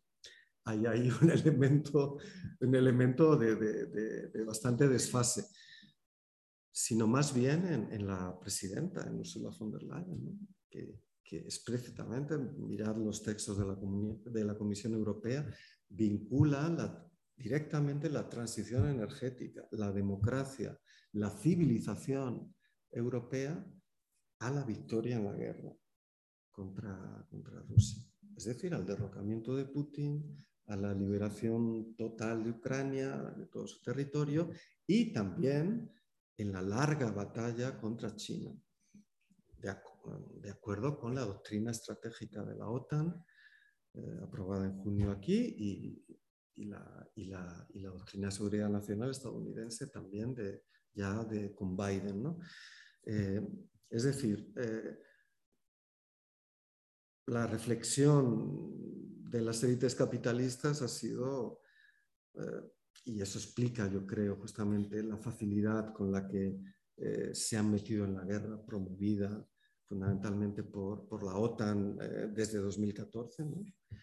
¿no? hemos estado atentos eh, a lo que ha sucedido, que es que la guerra civil que se crea en 2014 tras eh, la, proclamación de las repúblicas separatistas, la invasión rusa de Crimea, es que el gobierno de 2014, el gobierno de Petro Poroshenko, junto con la OTAN y a través de un endeudamiento masivo, pues, ha construido el mayor ejército eh, operativo eh, de toda Europa en este momento, en términos operativos.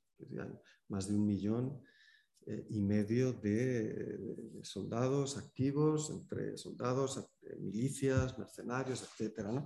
Y todo eso, pues obviamente, como una operación conjunta con la Unión Europea, la OTAN y Estados Unidos. ¿no? Es decir, que Merkel acaba de, acaba de por así decirlo, meter la pata en una entrevista con, con Die Zeit, donde dice que, los acuerdos de Minsk en el fondo eran una forma de ganar tiempo, de ganar tiempo para que el ejército ucraniano estuviera preparado para responder, responder a, digamos, a, la, a, la, participación y a la implicación rusa en el conflicto. Eh, si lo analizamos bien, no es tan sorprendente, aunque no está exento de contradicciones, la participación tan apasionada de la Unión Europea en esto, porque justamente eh, si de algo carece eh, la Unión Europea es de una unidad militar, ¿no? que ha sido siempre el gran problema. Recordemos que ya Trump decía, si, queréis OTAN hay que pagarla, ¿no? porque no pagáis nada. Ahora Biden ha dicho, no os preocupéis, yo monto una guerra y ya os preocupáis vosotros de aumentar el presupuesto militar al 2% y de, y de generar una enorme propaganda de guerra para que la gente, incluido aquí, ¿no? los que el año que viene vamos a votar al gobierno progresista, lo hagamos sabiendo que va a tener el 2% de presupuesto militar por orden del Comando Central. Ya no estamos hablando de opciones. Es decir, el régimen de guerra significa que quieres ayudas Next Generation, presupuesto militar y participación vinculante. Margarita Robles no es que se le haya ido la olla, es que hace su labor de ministra de Defensa a partir de, una, la creación de un directorio centralizado, de un poder de mando de las élites que está llevando a cabo esas transformaciones sin ningún tipo de espacio democrático ni de conflicto. Y que por lo tanto eh, el problema que tenemos es cómo, mm, qué máquinas de guerra necesitamos para desbaratar este régimen sin entrar en la guerra, que ese es el debate que podríamos tener o deberíamos tener con quienes desde una perspectiva emancipatoria en Ucrania dicen que hay que estar luchando con la OTAN para ganar esta guerra terminar con nuestras oligarquías y de paso terminar con la oligarquía rusa y haciéndolo con las armas en la mano y con pidiendo el mayor armamento para, ¿no? Eso es el, digamos, esa sería la vieja, la vieja doctrina leninista de facto, ¿eh? porque muchos de ellos dicen, esto es lo que decía Lenin. decía Lenin, y lo critico en el libro, ¿no? justamente a partir de esas transformaciones de lo que supone usar las armas hoy, a partir del gran, enorme desarrollo que hemos detallado. Lenin decía, basta de retóricas, eh, no hay guerras entre iguales. Cuando hay una nación oprimida eh, que lucha por su libertad, ¿no? es el caso de la invasión rusa, siempre va a haber imperios por medio, pero es una guerra justa. ¿Por qué? Porque no podemos comparar a Ucrania con Rusia. No podemos comparar el hecho de que Ucrania nunca ha tenido una, una entidad nacional homologable al, resto del sistema de Estados europeos y por lo tanto hay que estar con ella. Ahora, ¿cuál es mi crítica y cuál debería ser nuestra crítica? las máquinas de guerra no existen independientemente de los aparatos de Estado, es una ilusión. Tú no tienes, por más que tengas cuatro milicias, ¿no? Esas milicias revolucionarias tienen fusiles, tienen bazooka, tienen igual algunos sistemas de detección antiaérea, o pueden usar si les dejan los sistemas de satélite para ¿no? saber dónde está el enemigo, pero ni mucho menos son tuyos. Es decir, que no hay verdadera máquina de guerra nómada, sino que lo que está sucediendo es que estás funcionando dentro de un ejército capturado por eh, la formación imperial. ¿no? Y por lo tanto el problema es justamente cómo hacer la guerra la guerra, qué máquinas de guerra precisamos justamente para generar esos espacios emancipatorios, espacios-tiempos emancipatorios y también para agujerear, destruir, sabotear eh, los muros, las fronteras y los aparatos de captura de, esta formación, de estas formaciones imperialistas en guerra. Este es esta es la cuestión. Para mí, termino, pues, eh, pasa justamente por la paz constituyente, es decir, porque la saturación de contradicciones de la fase en la que hemos entrado nos lleva a plantearnos el mismo problema que se planteó en 1914-15. Es decir, cuando se produce una movilización general para la guerra, cuando se produce por la bancarrota que llamó Lenin de la Segunda Internacional, una conversión del movimiento obrero en cada país al imperialismo, a la guerra, ¿no? A, la pasión bélica y civilizatoria, y hoy en día con una componente claramente neocolonial, eh, ¿no? No es casual que, los ucranianos sean los buenos refugiados, otros no. Se acoge refugiados, en Melilla se masacra, en Lesbos se masacra, en la frontera se masacra, como enemigos, porque son activos de Putin, ¿no? Porque cualquier inestabilidad, el régimen de guerra significa que cualquier factor de inestabilidad es un activo enemigo. Porque cualquier inestabilidad en el frente interno de guerra, en la sociedad, en el apoyo a la guerra, es, es, es un hándicap, es un, va contrario, contrariamente al esfuerzo de guerra. Y por lo tanto, eso significa que todos los eh, actores sociales se ven determinados, sobredeterminados por esa dimensión, a favor o en contra. ¿No? Participas, eres, cooperas, colaboras o no. Y si abres una contradicción, si abres una lucha, si abres un espacio nómada, necesitas máquinas de guerra que te permitan sabotear la operación que se va a hacer contra ti. Eh, eso, eh, eso significa que la paz no puede ser la paz del movimiento pacifista de los años 80 en Europa, sino que es una paz que es el nombre de una revuelta, de una revolución, de, una, de un poder constituyente creado a partir justamente de las clases subalternas eh, que no solo se ven afectadas por la guerra, en el sentido, en todos los sentidos, en el sentido ético más profundo, ¿no? de que para garantizar nuestra civilización tenemos que eh, participar de las aventuras imperialistas, que es lo mismo del 1914, ¿no? sino también en, en la conciencia de que para el capital el cambio climático, el calentamiento global no es un problema, en absoluto. El capital cambia sus axiomas, ¿no? Y donde antes había estado el bienestar, pues ahora hay esclavismo, habrá esclavismo y, y, aire limpio para unos pocos. Está terminando el Mundial de Qatar. Es decir, es una formación ahora perfectamente homologada en el sistema de relaciones internacionales y de alianzas. Acaban de corromper a, buena parte del Parlamento Europeo y ya veremos a quién más. El ministro verde de, de energía, eh, perdón, de finanzas, ¿no? Creo que es, no, de energía, creo que es Robert Habeck, ¿no? El verde.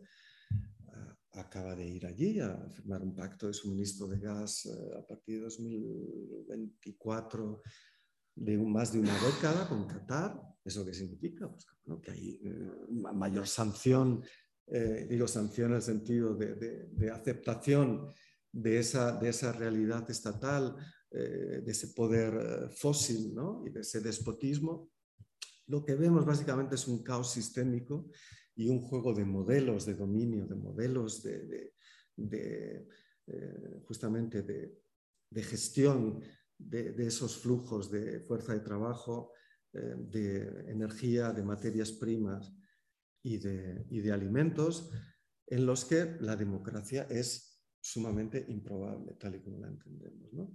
Es decir, que podemos tener modelos más eh, participativos, más distributivos. Por ejemplo, en Rusia estamos viendo que a raíz de la guerra eh, se está creando lo que Adam Tooze ha, llamado un keynesianismo de guerra. Es decir, que, que, buena parte de los excedentes eh, de la exportación de, combustibles se están usando pues, para sostener artificialmente salarios y rentas. Para, para, que la población pues, no se desafilie y empiece a protestar. Hay siempre sectores que, quedan fuera, que quedan sometidos a la represión, que se van del país o que están sometidos a, pues a formas mucho más autoritarias, sobre todo en las nacionalidades sin Estado de la Federación Rusa, como sabemos históricamente. Eh, los dilemas actuales dentro del sistema euroatlántico pasan justamente por eso. ¿Qué, qué hacemos? Y eso lleva a que debates como por ejemplo el del Green New Deal pues estén superados, porque el Green New Deal, tal y como se planteaba, ¿no? como una reedición de un estado del bienestar, pero además con derechos ecológicos y medioambientales, eh, implica justamente eh, espacios de libertad, implica algo que el régimen de guerra excluye necesariamente, que es la lucha de clases. ¿Por qué? la lucha de clases es una disputa eh, por el poder, porque el problema es el siguiente. si queremos un capitalismo con democracia, necesitamos que el poder sea reapropiado por eh, las clases subalternas. De lo contrario, la lógica del crecimiento bajo un dominio de un capital financiarizado lleva, justamente a que, no haya ningún tipo de derecho eh, de ese tipo para las clases subalternas. Eh, si el capitalismo quiere seguir realizando beneficios o generando renta o ganancia, no puede pasar por ningún compromiso con esas fuerzas del trabajo porque de lo contrario no podrá realizarlo. Es decir, la, relación, los límites del capitalismo son los límites de justamente la forma dominante eh, del Estado de Derecho basado en ese extremo centro neoliberal que lleva dominando desde los años 80, 90. Pero tampoco se puede volver a los 30 gloriosos. ¿no? básicamente por, el límite ecológico, pensemos solo en eso, pero también por el límite energético, porque eso significa que tendríamos que eh, sumarnos al régimen de guerra y eso es lo que está haciendo una parte de la izquierda en el Estado español y en Europa. La gente que, las formaciones de izquierda que han dicho, eh, si nos creemos que esta guerra nos va a traer la transición ecológica y que además es una guerra contra el totalitarismo eh, por los derechos de las mujeres, etc. Una pena que en la coalición estén los polacos, que son los fascistas, patriarcales, que esté Erdogan, que masacra kurdos y es otro fascista, que no se puede hacer nada contra Marruecos porque es parte integral del sistema de defensa y de acceso a los flujos, como demasiadas contradicciones. Pero, ¿no? Es muy burdo, pero vamos con ello, porque es una guerra de propaganda. Entonces, la situación es que tenemos que inventar una forma de la máquina de guerra revolucionaria que sea capaz de detener la guerra, de sabotearla, de, evitar su generalización, de evitar una guerra civil planetaria, que no es poca cosa.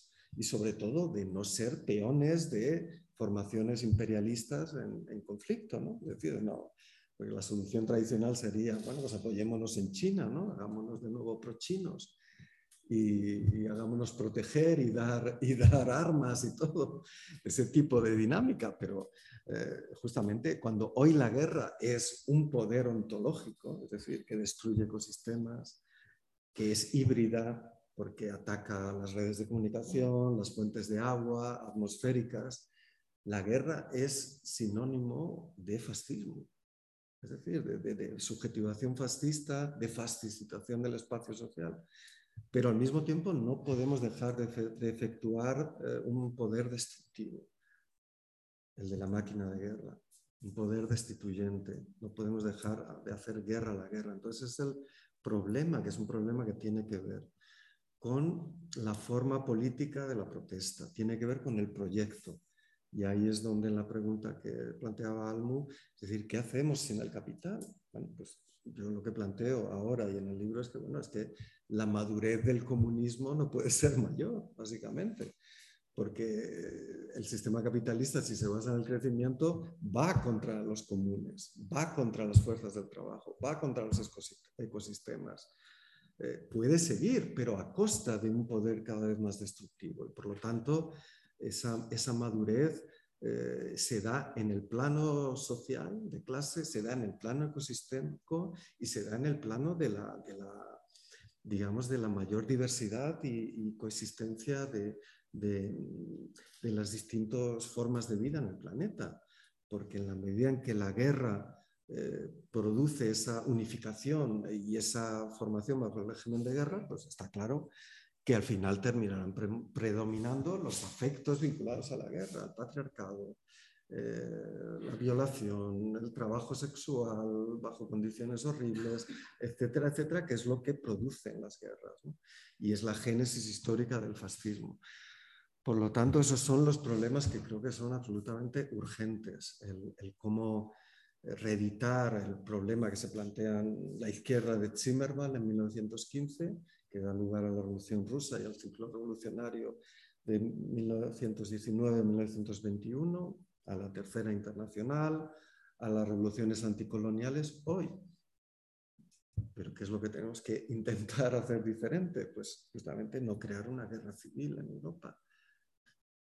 No porque la quisieran en aquel momento, sino porque, como recordamos, la revolución soviética nunca dejó de estar en guerra. Pasó de una guerra a otra. Y, y la destrucción que se produjo durante décadas y décadas pensemos en la guerra, propia guerra civil, luego en lo que en, el desplome del poder de la democracia que supone el estalinismo, más luego la invasión nazi. el socialismo es indistinguible de todo eso. Eh, ese es el tema y ahí es donde justamente eh, ese modo de producción del común que no tiene ninguna compatibilidad con el capitalismo en términos de crecimiento, de acumulación, de relación con la naturaleza, eh, solo lo podemos definir como un éxodo, un éxodo espacio-temporal, ¿no? ¿no? necesariamente de irnos de este planeta con Elon Musk, porque justamente no es factible, sino más bien justamente de, pensar ese espacio liso y esa esas conexiones entre espacios lisos que eh, de una manera realista pueden debilitar los regímenes de guerra, los estados, los aparatos de captura. Y eso con el menor dogmatismo posible, lo que implica que no eh, podemos decir, eh, no, no participamos en elecciones o da igual monarquía que república, en absoluto, porque justamente cuanto menos desfavorable sean las formaciones estatales al desarrollo de ese modo de producción, de esas instituciones, de esos territorios espacio-temporales en los que se empieza a generar el modo de producción del común, la propia lógica del modo de producción del común implica una conexión nómada eh, y por lo tanto de máquinas de guerra distribuidas planetariamente contra esas formaciones de guerra, eh, de captura y de acumulación capitalista. Sostenerlas en el tiempo, en el espacio, acoger grandes movimientos de población que inevitablemente se van a tener que producir por los efectos del cambio climático, generar otra mundialización nómada, a partir de esa no fijación de fronteras. Porque, claro, la otra, la otra opción es el, es el rojipardismo, es el socialismo fascista. ¿no? Es decir, bueno, pues nos vamos a salvar los blancos y además españoles y vamos a eh, socializar toda la producción, pero aquí no entra nadie y en función de criterios de raza, nacionalidad, etcétera, pues no tienes acceso suficiente al agua potable, a tratamiento médico, etcétera, etcétera. El común no puede funcionar bajo esas dimensiones. El común justamente lo que hace es, es la producción y sostenimiento de la vida, eh, de las formas de vida entendidas como producción de relaciones, producción de, cuidado, producción de ecosistemas, agricultura, eh, desarrollo del intelecto general, etcétera, etcétera, superando la dimensión de la acumulación por la acumulación del capital. La noción de plusvalor, cuando entramos en la dimensión del común, es, no es plusvalor, es producción del común, es producción de sociedad, es producción de subjetividad, de formas de vida, es expansión de la potencia. Bueno, esa es la discusión. este recorrido súper cortado de Deleuze a la Ecualdea. Eh, bueno, no sé si tenéis alguna pregunta. Muchas gracias, Raúl. Eh, mm, yo he pensado alguna cosa Eh, vale, pues mira, yo voy a introducir un debate como rápido que sí que me surgió un poco en alguna de las cosas que planteabas que tenía que mm. ver con la dimensión de, bueno, con un comentario que has hecho sobre la cuestión feminista y cómo eh, de alguna manera contraponías a otros, o sea, únicamente como destacabas los regímenes que tienen que ver con, con sistemas más de derechas o de mayor visibilidad de opresión, incluso de de guerra vinculadas a la, a la, violación. Y me surgió también un poco como la contraparte también, no se me entiende. Vale, me voy a acercar un poco más. Perdonad.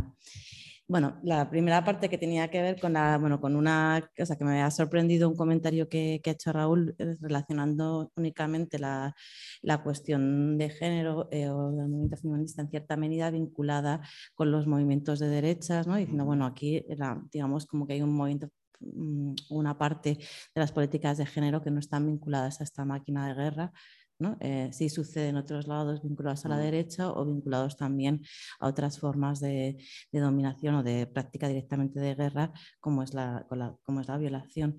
Y en cambio, a mí me parece que todas las prácticas que evitan la capacidad de agencia, y en eso también la, eh, la sobreexcesiva codificación de la sexualidad que hemos ido encontrando también los propios gobiernos de ahora, impiden, contribuyen enormemente a esta dificultad de em, digamos, que contribuye enormemente a esta práctica de guerra. ¿no? O sea, como que también en cierta medida no son los discursos como generalmente más vinculados o más tradicionalmente organizados en torno a, a eso, contribuyen ahí, sino como las propias izquierdas y todos los mensajes que están promoviendo de codificación de la sexualidad, por ejemplo, de codificación de cualquier eh, espacio de autoorganización y de agencia de, las mujeres, al final también lo que están contribuyen enormemente, creo, a, ese ejercicio de máquina de guerra y que también lo no, ¿no? bueno, como que lo notamos, bueno, yo por lo menos creo que que no es casual que también sea ese tipo de discusiones las que se están en, cierto, en cierta medida poniendo en el centro ahora mismo.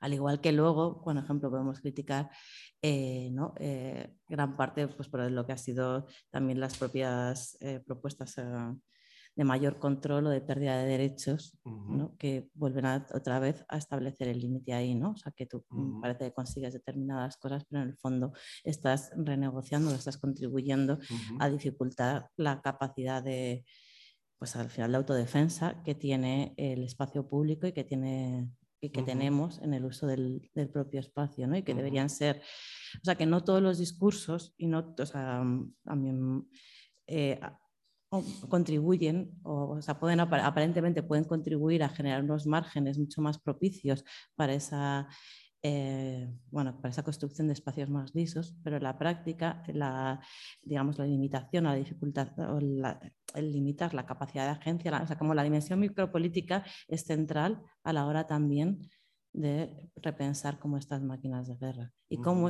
eh, cómo, esos discursos aparentemente inconexos que están teniendo y que se están dando también desde muchísimos gobiernos progresistas, en realidad dificultan nuestra capacidad de agencia y con ello la propia capacidad de transformación y que se reproduzcan esos espacios propios, autónomos o esos éxodos, dado que eh, sin agencia es imposible también reconquistar eso.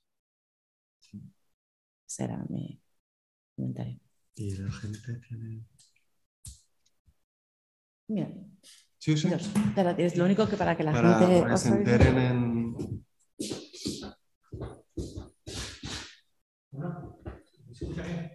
Pues no lo sé. Mira, está encendido. Sí, sí, tiene que estar encendido. Sí, sí. sí. Eh, bueno, gracias Raúl por tu exposición. A mí me choca mucho pues, cómo este alineamiento de Europa totalmente acrítico con las posturas de la administración Biden, porque tampoco podía, eh, podemos pensar que, bueno, de momento sí es así, ¿no? que también una posición bastante monolítica para la guerra de Ucrania, parece que el Partido Republicano, no es así. Entonces, bueno, pues podemos pensar que en Estados Unidos pudiera haber otra, otra posición con respecto a esto en el futuro pero en Europa pues eh, ha sido eh, una sorpresa para mí eh, todo este alineamiento totalmente acrítico. Entonces, muchas veces hemos leído que Europa se está dando un tiro en el pie, hemos leído muchas veces, pero resulta que Alemania, por ejemplo, que es el motor de Europa, la industria y todo eso, prescinde o, metiendo en esa dinámica, sabe que va a prescindir pues, de, todo el gas y de todo el petróleo ruso y de muchas materias primas que vienen de otros países y también de China. Pero no solo eso, sino que además se va a enemistar con uno de sus principales socios comerciales, si no el principal, es China. Entonces, no es un tiro en el pie, es un tiro en el estómago.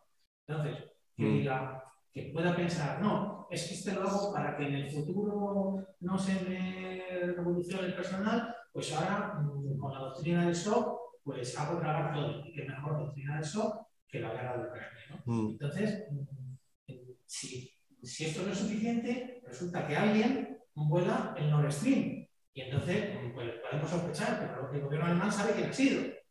Entonces, yo no entiendo, no entiendo.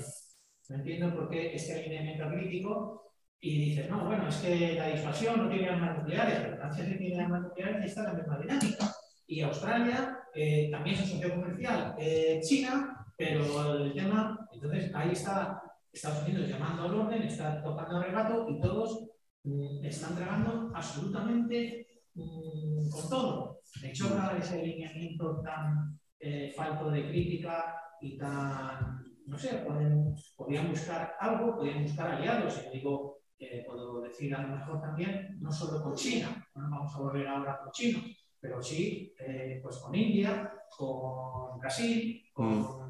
Sudáfrica, en mm. fin, podría moverse ahí un poquito que no fuera tan, de esta manera. Mm. Vamos a recoger todas porque como tampoco tenemos muchísimo tiempo para cerrar. Sí. sí, sí. Ellos escuchan.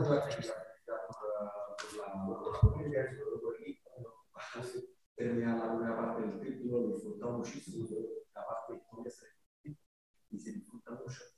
Bueno, a ver, yo tengo una pregunta muy natural después de la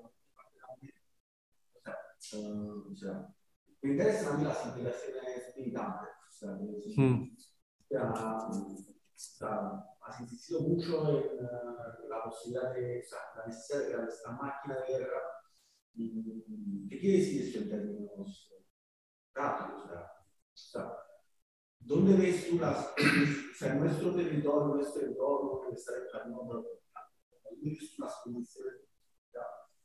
Y ahora mismo está en esta fase, o sea, cuando ¿dónde las posibilidades? Hacernos avanzar. Y, y dónde también es la insuficiencia de lo, de lo que hay, o sea, sociales para, para, para ir, para, a, actuar en la dirección uh -huh. Esto en términos militantes, sí, sobre por qué hacer. Uh -huh. Bueno, pues nada, que muchas gracias Raúl por nada. esta presentación.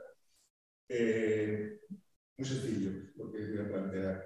El libro lo he empezado, no lo tengo terminado, pero voy a preguntarte si hay en este relato tuyo de la de guerra que se lo sí. estableces en el libro, si hay alguna convergencia, eh, coincide en algo, coincide en nada, o en gran parte, o bueno, con las tesis que lleva estableciendo desde hace unos años Mauricio Lazarato. Mm. Eh, eh, del mundo, guerras mm. capital. Y ahora últimamente, bueno, incluso estaba viendo al final lo que comentabas, ¿no, Mauricio? Propone esa salida, ese camino hacia la, emancipación a través de la recuperación de la revolución. Que, mm. bueno, ¿Qué fue de la revolución? Dice un texto, ¿no? hace 40 años y dónde puede estar ese camino de recuperación. Entonces, mm si hay coincidencia tanto en, en, el análisis de ese régimen de guerra tuyo con, con, con la salida. Ah, bueno, en primer lugar, muchísimas gracias. Se me hizo corto, eh, de verdad, me encantaría seguir horas, eh, porque es un gusto, es un montón de información y una lectura y una, una óptica que, digamos,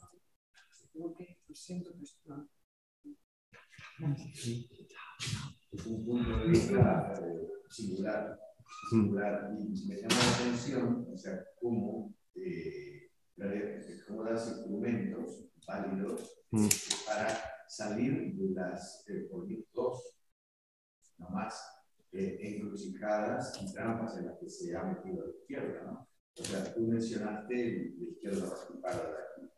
Yo puedo hablar de la izquierda latinoamericana, que está en la otra. O sea, un poco en ver que a través de la, de la ofensiva de Putin, ¿no? a través de la, de la guerra, se está rompiendo el bloque occidental y de alguna manera esta hegemonía anglosajona se está viniendo abajo y esto como podría crear la, la propia existencia de un mundo multipolar a nivel de los estados, China por un lado, Rusia mm. por otro, podría crear nuevas oportunidades para los países del tercer mundo, ¿no? Mm. para salir, porque realidad es un mundo que, como tú bien mencionaste, ya está agotado, o sea, los territorios periféricos están devastados ecosistémicamente. O sea, la crisis que hay, bueno, no voy a poner aquí, que no, sepamos, ¿no? Mm. Es muy interesante porque yo creo que justamente es un punto de vista liberador que permite pensar con autonomía, mm. una salida autónoma. Mm. Mm. Mm. Bueno, tenía más cosas para decir, pero lo voy a dejar si no. Eh, no sé si hay algo más en casa. Ah, que también el tema me da la impresión que al mismo tiempo de estas políticas de Estado tan imperativas y tan eh, en plan de, positivo y en plan normativo. O sea, mm, mm. Si te sales del, del marco, mm. te matamos, ¿no? O de hambre o, o, de fusil, pero te matamos. Al mismo tiempo, fíjate cómo están apareciendo cosas, este, este intento de golpe de Estado en, Alemania, ¿no? O sea, sí, sí, sí, un grupo ahí, que no sé si está en grupo, porque están infiltrados mm, mm. un montón de instituciones del Estado, mm. el judicial, el organismo de inteligencia, ejército, etc. Al mismo tiempo, me da la impresión que esto, esta política también tiene pie de barro, como un, muñeco inarticulado. No es inarticulado, pero tiene muchas debilidades. El bolsonarismo en Brasil se ha ido, pero no se ha ido. Se ha convertido en una fuerza orgánica y tiene, tiene presos sociales.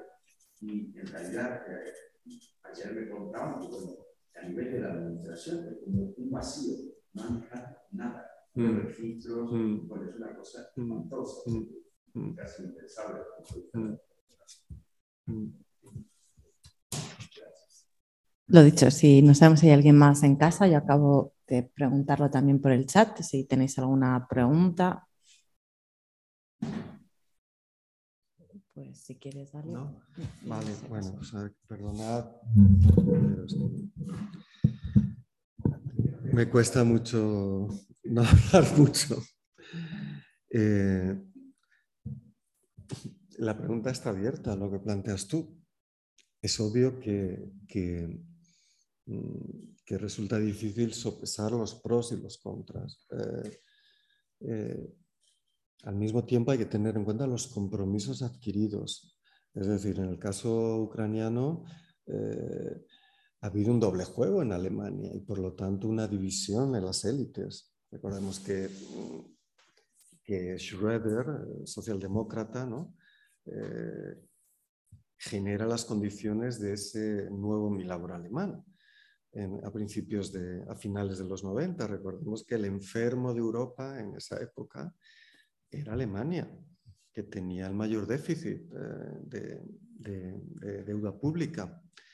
Eh, aquí estábamos en Estados Unidos súper bien, era cuando decía Aznar España va bien, porque estábamos en una burbuja brutal de, tipo inmobiliario y de, y de activos, ¿no? Eh, poco después vendría, ¿no? Pero, pero Alemania tenía el problema justamente de, la solución rusa, ¿no? Y la solución rusa, ¿no? ese mercantilismo de la alianza con Rusia pasaban, por lo que has dicho tú, eh, es decir, eh, mercados de fuerza de trabajo en, la zona eh, combustible barato, pero al mismo tiempo era necesario eh, la reforma del mercado de trabajo en Alemania, las reformas Hartz-IV, que empezaron en, hechas por los socialdemócratas eh, a, últimos de los 90 y durante todos los 2000, que directamente pues, constituyeron una precariedad estructural de la fuerza de trabajo con niveles mínimos de welfare. Es decir, los trabajos de un euro pagados por el Estado, ¿qué tienes que hacer para recibir la subvención, el rédito eh, condicionado de, que apenas pues, da para sobrevivir, ¿no? y ha creado ese tercio de la sociedad eh, en el que se, mezclan pues, estudiantes precarios, inmigrantes, etcétera, etcétera. Ese es el fix, por así decirlo, que explica la gran acumulación de capital y sobre todo el gran circuito financiero eh, generado desde Alemania eh, de colocación de excedentes de la balanza comercial. Porque, eh, como sabemos, ahorro e inversión se contraponen. ¿no? es decir, todos esos excedentes de capital y de rentas de las clases superiores o contratan más trabajo con buenos salarios, etcétera, etcétera, se invierten en mayor inversión, en mejoramiento de las condiciones de trabajo, del welfare, etcétera, etcétera, o incluso en una transición ecológica, eh, o se colocan fuera. Y lo que vimos, pues esos excedentes, sobre todo de Deutsche Bank, eh, pues se colocaron en, todo el sur de, de Europa, alimentando las burbujas especulativas inmobiliarios fundamentalmente y el endeudamiento privado que produjo la catástrofe de 2010, 2011 en Grecia, en España, Portugal, en Italia en menor medida, eh, y de la que nunca hemos salido, como sabemos, porque eso se produjo, se, solucionó con el rescate. Ese, ese modelo alemán eh, digamos, eh, estaban en directa contradicción justamente con, el interés del hegemón estadounidense, ¿no? y con la propia mm, identidad estratégica a largo plazo de Europa, básicamente porque la dependencia de los combustibles fósiles eh, estaba equilibrando eh, sistemáticamente el poder decisorio de Putin. ¿no? ¿Esto en qué se traduce en términos, en términos de las élites alemanas? Una profunda división, pero además de corte vertical. ¿Por qué? Pues porque no tenemos más que pensar en las consecuencias que tendrá la transición ecológica hecha bajo estas condiciones de guerra y sin la disponibilidad de esa fuerza de trabajo baratísima y sin el acceso al gas barato pues, la inflación, el gran terror alemán que se combate con la subida de tipos y con la austeridad. ¿Eso qué significa? Que empresas manufactureras, sindicatos, pues eso, de, de concertación, de pacto eh, de las manufacturas, eh, obviamente toda la estructura comercial, de comercialización internacional, etcétera, eh, se ve sometida a una reestructuración salvaje. ¿Y eso qué significa? Significa que veremos eh, pues importantes conflictos internos en Alemania y probablemente crisis de las principales formaciones, tanto conservadoras como socialdemócratas. Cuando antes hablaba del extremo centro neoliberal, pues justamente eh, el, gran modelo de, de, unificación era la Grosse Coalition, la gran coalición alemana. La gran coalición alemana ahora mismo es difícilmente posible porque está dividida en su seno. Este acuerdo eh, que solo se explica por la guerra entre, entre liberales, verdes y socialdemócratas, eh, pues fíjate, tienes a un halcón fiscal, como es, eh, como es el, ¿cómo se llama? El, em, el ministro de Finanzas, el liberal, eh, y tienes a un, Scholz que pues, obviamente tiene que atender intereses, eh, intereses de los pensionistas, intereses de, los uh, sindicatos, etcétera, etcétera, eh, en, una, solución imposible. Pero es que si ya consideramos la propia Unión Europea, ya hemos visto que Macron, eh, y las élites francesas han protestado porque el, el, sistema de salvación de aprovisionamiento energético a través del gas de fracking está produciendo unos beneficios, pero directamente de, de guerra, ¿no? Justamente, de cuando en una situación de guerra eres, tienes el, el monopolio de, del, del, suministro urgente e incondicionado, porque disponen de la mayor flota de gas natural licuado, es el gas de fracking, que obviamente es, eh, no es rentable en situaciones normales por el precio de explotación y el retorno real, pero que en estas condiciones es rentabilísimo porque la demanda es tremenda. Eh, es decir, las contradicciones eh, no van a hacer más que aumentar en la Unión Europea. La cuestión es que para eso está el régimen de guerra, justamente, para superarlas mediante un reforzamiento de ese alineamiento bélico. Porque básicamente los capitalistas no se van a, convertir en máquinas de guerra nómada, los perdedores, sino que exigirán renta de posición, exigirán cinturón eh, de seguridad para efectuar su transición, pero quien vamos a pagar obviamente son las clases subalternas. Y la cuestión del mantenimiento del orden social y del mantenimiento de la disciplina social es fundamental. Y esto tiene que ver con lo que decía Almudena, sin duda. Eh, lo que pasa es que yo creo que en el caso del gobierno progresista me parece que lo que hay es un intento de mediar eh, dentro de una coalición que, es una coalición de régimen de guerra entre un feminismo de clase media, blanco, supremacista, eh, y que justamente se identifica con la figura estatal, justamente la figura estatal del lugar de la mujer, como complemento del dominio patriarcal o aspirando a una nivelación de la participación de género, pero con un profundo consenso sobre el dominio de la multitud de minorías de género y disidentes sexuales. Es mantener una renta de posición, es igual que las aristocracias obreras, ¿no? pues las aristocracias feministas históricas que quieren mantener el derecho pues, a, a un feminismo que garantiza la cualificación profesional ¿no? Eh, adquirida, el acceso a magistraturas, el acceso a puestos corporativos, ¿no? siempre en ese plano de la equiparación, de la, y, quién paga el pato, justamente quien, produce, pues eso, máquinas deseantes, nómadas eh, contra ese orden. El trabajo sexual básicamente es es la línea de fuga que podría permitir a este feminismo darse cuenta de que, de que la igualdad no elimina el patriarcado, no elimina la explotación eh, de la capacidad del trabajo sexual, la capacidad de la relación y el goce sexual, eh, sino que la produce bajo una forma patriarcal y capitalista y que por lo tanto el trabajo sexual y las mujeres que lo ejercen son aliadas y no enemigas pero bajo una lógica supremacista y de privilegios, pues han de ser reprimidas porque no pueden estar en el mismo estatus, porque significaría que tenemos que aliarnos con ellas, Y otro tanto para todas las disidencias de género. Entonces esa micropolítica es fundamental.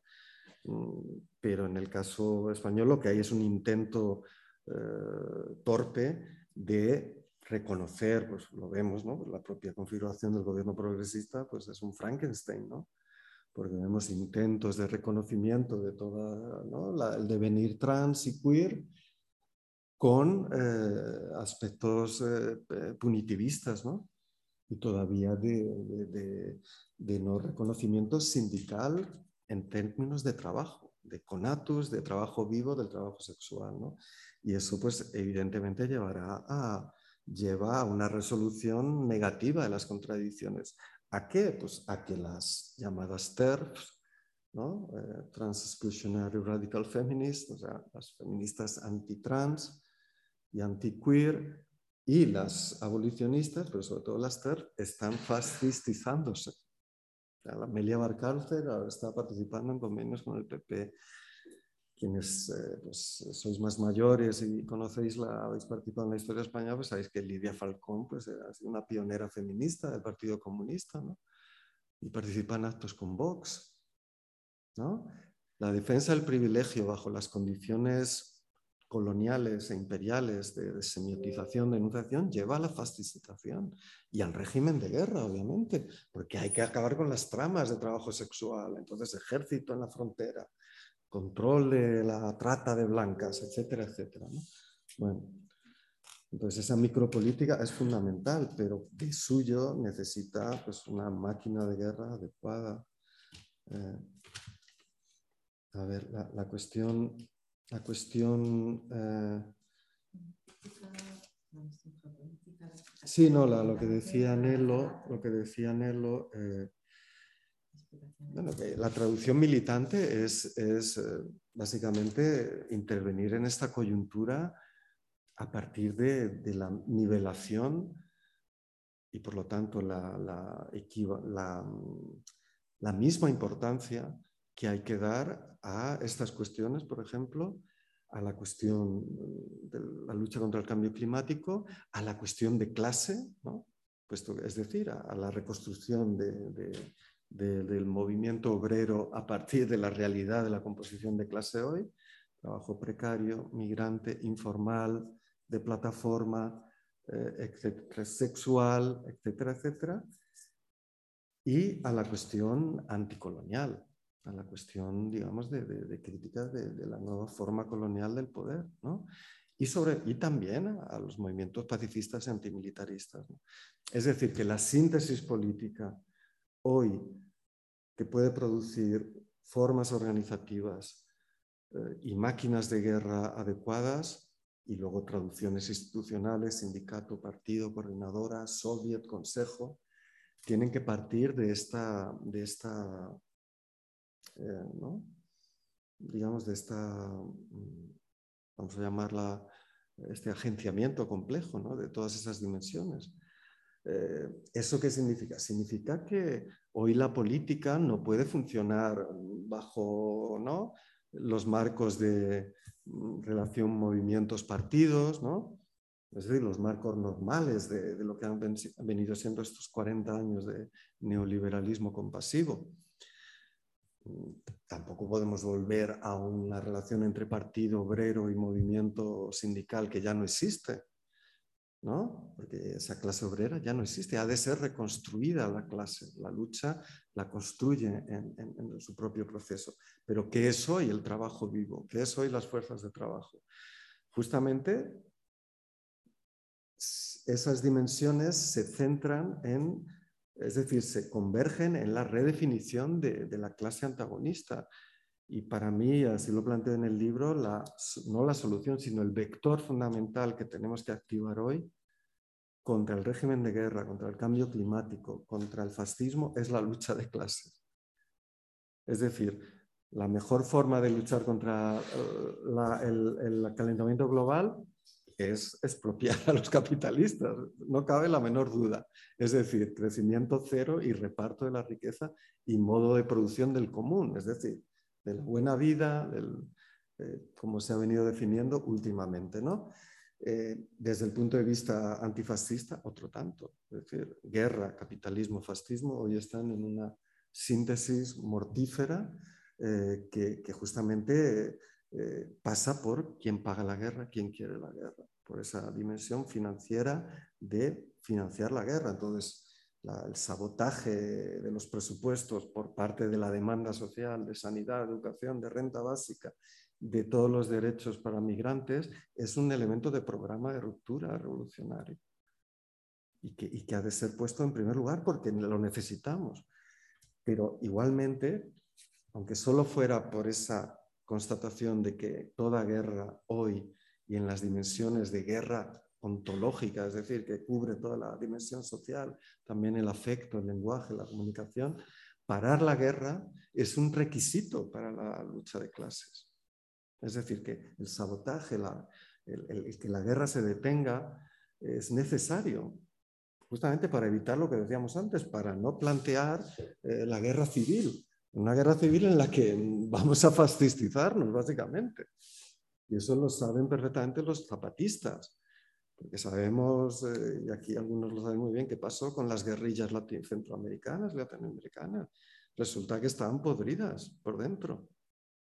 El farabundo, los sandinistas, por la guerra, no porque fueran tal o cual, por la guerra. Porque la guerra es esa dimensión en la que para ganar tienes que ser como el enemigo, y, manejar la máquina y sus afectos y sus emociones y sus pasiones fascistas de aniquilación como el enemigo. Ese tipo de guerra, ¿no? que era la guerra de estados, de sistemas, simétrica. La máquina de guerra nómada no funciona así, porque la máquina de guerra ataca y se va. La guerra de guerrillas ataca y se va. Lorenz de Arabia o, ¿no? o la guerrilla de la comunicación. Los zapatistas. Esa es la forma, digamos, del conflicto en la que, en la que para justamente salvaguardar la producción de subjetividad, salvaguardar la construcción de instituciones del común, de ese éxodo, de esos espacios tiempos nómada que pueden sabotear, agujerear, desplomar por dentro el régimen de guerra, puesto que no hay participación o tiene que haber cada vez menos participación, menos consenso, interrupción de la propaganda, eh, luchas, en fin, lo que pasó tras la, Primera Guerra Mundial, pero evitando la guerra civil, porque ya es un horizonte que sabemos que termina en formas Estado y en, genocidios, básicamente, en grande matanza y en, o en gran dictadura. Eh, eh, entonces, eh, ese es el problema. Ahora es un problema de diagnóstico, es en qué está pensando la izquierda, ¿no? Porque cuando planteas la pregunta, eh, ¿cuál es la bifurcación? Bueno, lo primero es la crítica destructiva. La izquierda se ha destruido a sí mismo, se ha dividido completamente a partir del análisis de esta coyuntura. Se estaba reconstruyendo a partir ahora Green New Deal, ¿no? Estado del Bienestar, sanidad reforzadísima, coaliciones. Eh, la propia Comisión Europea tenía ese programa reformista, porque el socavón social era tal que las fuerzas soberanistas y fascistas tenían un gran envite ahí. Ahora se ha reinterpretado como compromiso de obediencia. ¿Quieres salario mínimo, Yolanda? Pues no te pongas contra la OTAN, es así de claro.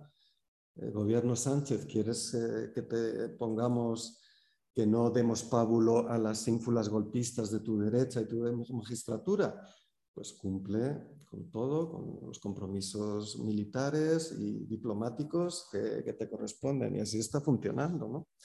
Es decir, a través de ese disciplinamiento. Entonces, em, lo que hay que plantear es una refundación, ¿no? Para plantear estos problemas.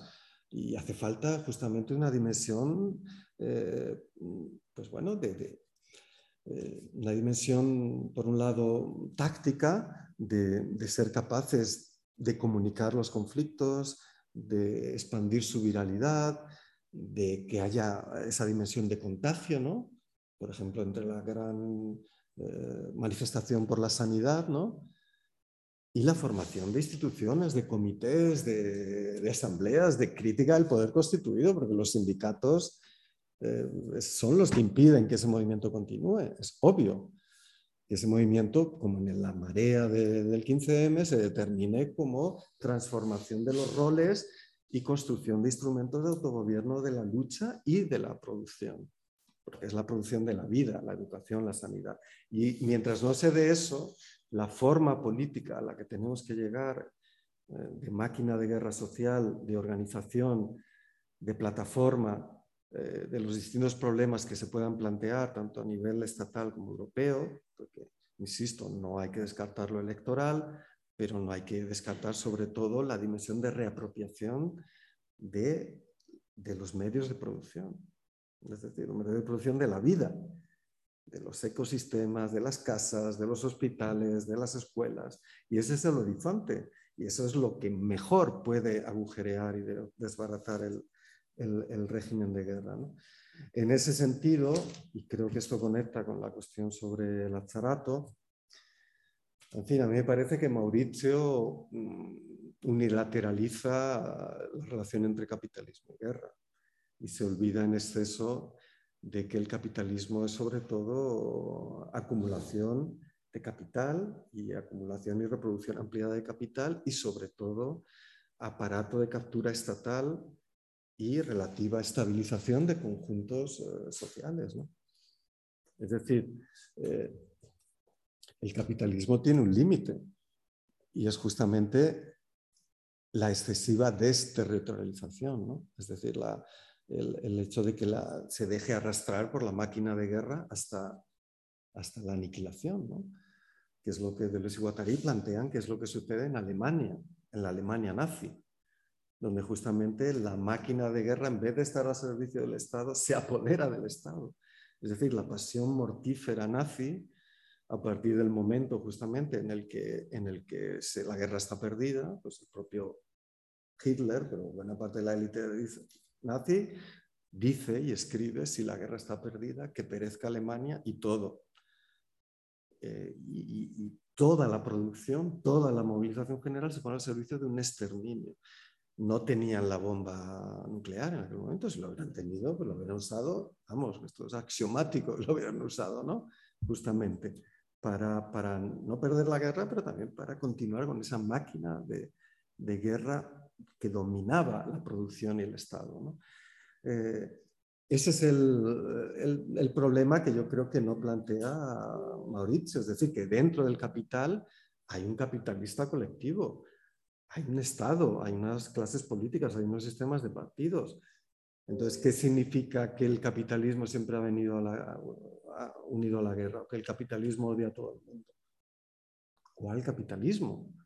Eh, si planteas que estamos entrando en un capitalismo eh, de tipo fascista, ¿no? es decir, dominado por, por, por, por, cuadros políticos y por élites que quieren hacer acumulación de guerra mediante la invasión y poner todo al servicio de la guerra, es decir, formar capital, deuda, poner la finanza al servicio del, del esfuerzo de guerra, de acuerdo.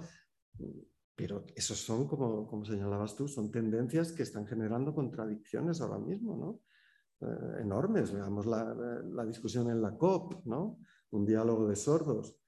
Sí, venga, dijimos el calentamiento global, pero la guerra de Ucrania tiene que seguir porque la transición verde está en juego, ¿no? Si no la ganamos, vencerá el capitalismo fósil y el calentamiento global. Al mismo tiempo, la guerra destruye cualquier tipo de posibilidad de coordinación internacional necesaria ¿no? de gobernanza global. Es decir, estamos en contradicciones intrasistémicas, estamos en una dimensión de lo que Arrighi y Silver llamaban el caos sistémico, que se produce cuando un, sistema mundo bajo un hegemón se resquebraja, se debilita, etc. Y la larga agonía, que no significa que vaya a perder, eh, del hegemón estadounidense, pues ha provocado todo este desarrollo. Insisto, Bush se carga eh, la reconstrucción humanitaria, policíaca del orden internacional, de lo que Negrijar llamaron imperio.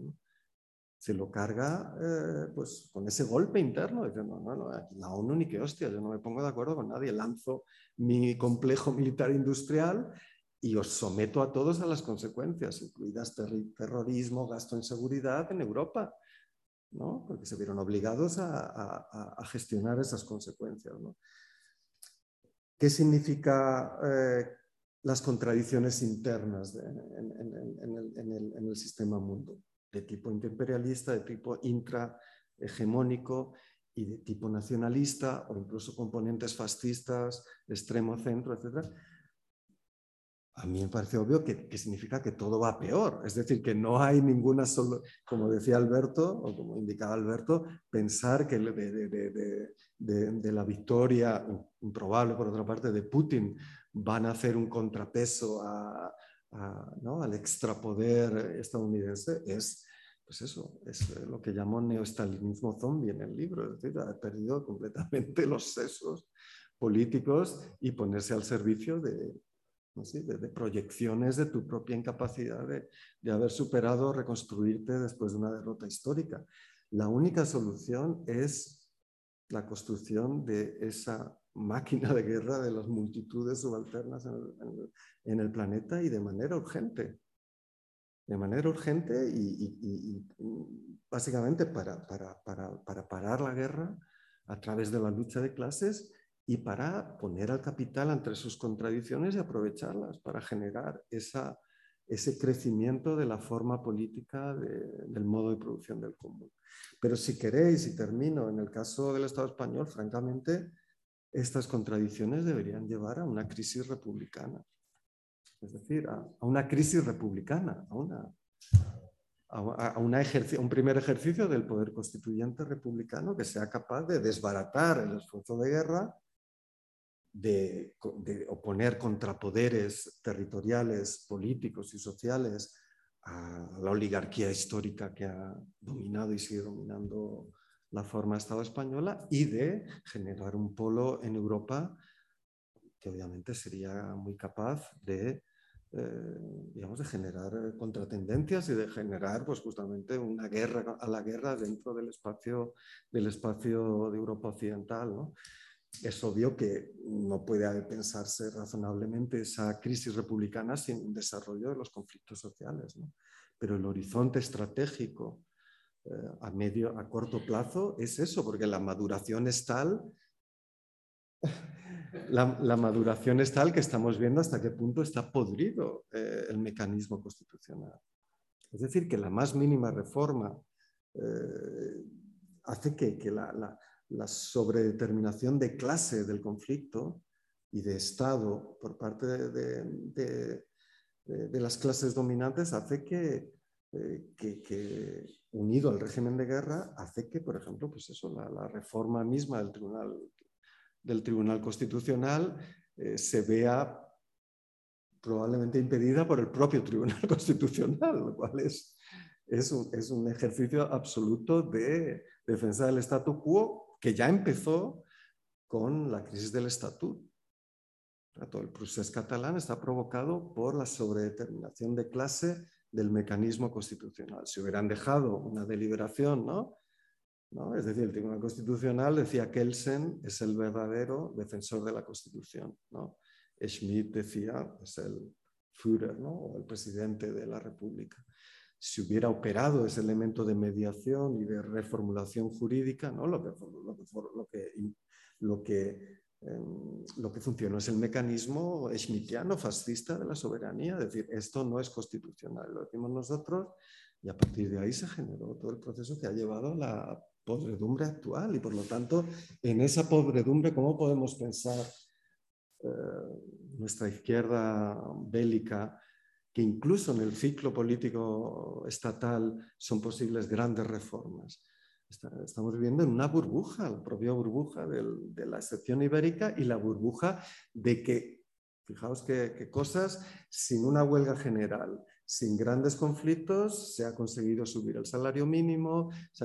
Pero ojo, miremos lo que son las directivas comunitarias, que estamos sobre la base de una agenda que es la agenda de reconstrucción post-pandémica donde la propia Comisión Europea plantea, ojo, que nuestra relación entre capitalismo y democracia es muy frágil y tenemos fuerzas en Francia, en Alemania, en Suecia, en, gobernando en Italia, etcétera, etcétera, que son formas de guerra de clase salvaje contra la democracia y sus contenidos sociales. Y por lo tanto, Europa se va a la mierda si no eh, operamos realmente con elementos de mitigación de mitigación del desastre social y eso es lo que explica esa coordinación.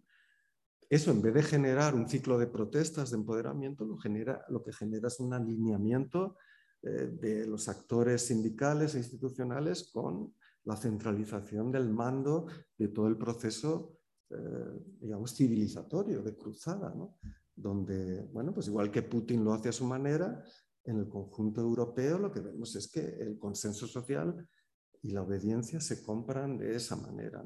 Pero se compran para una minoría, porque no es un socialismo de guerra, es un neoliberalismo compasivo. Es decir, que, lo que se compran pues, son los actores determinantes. Eh, mientras que la gente desahuciada, la gente migrante, la gente que, que, va a sufrir la recesión ahora, pues ya veremos qué sucede. Y ahí es donde se trata justamente de, de, apuntar a esa conexión, a ese contagio. Ahí hay elementos de máquina de guerra y termino eh, que ya creó el 15M, el sistema red, ¿no? que es algo que, que, es el centro de mi anterior libro, eh, lo absoluto de la democracia, el ciclo anterior justamente, las máquinas de guerra, el uso como máquina de guerra de las redes sociales, de las plataformas, de la comunicación digital, permitió un, un espacio-tiempo autónomo que puso en jaque a todo el sistema mediático, político, etc. Hoy es mucho más difícil porque están militarizadas, porque está Elon Musk en Twitter, porque ya el nivel de impunidad que tienen los gobiernos para cortarte Internet, y tú hablabas de Nord Stream, pues, ¿quién, quién, ¿de quién depende, por ejemplo, cada vez más eh, Internet ¿no? en zonas como Ucrania? De Elon Musk con Starlink. Y Elon Musk, si algo es, es el, el, ¿cómo se dice? El, el, mercenario, el capitán de empresa al servicio del complejo militar industrial estadounidense, que vive de las subvenciones es, completamente, completamente no rentable, pero que representa ese espíritu del capitalismo, pero todo con dinero público. Starlink es una ruina como negocio, pero funciona como elemento de control del acceso a Internet y de alternativas estratégicas si decides cargarte los backbones de conexión transatlántica. ¿no? si se han cargado o no de Stream, es obvio que eso ya forma parte de, de, los objetivos de las máquinas de guerra. La situación es mucho peor y por lo tanto la, necesidad de inventar eh, redes distintas, de utilizar eh, el diagrama de la máquina de guerra de red con otro tipo de infraestructuras, con otro tipo de conexiones, y no usar pues, la plataforma de Twitter, sino otras, son cuestiones absolutamente urgentes. Y ahí tenemos que ver qué está pasando también en los teatros de guerra, porque la guerra produce máquinas de guerra, invenciones nómadas, ¿no? al servicio de, de, los imperios.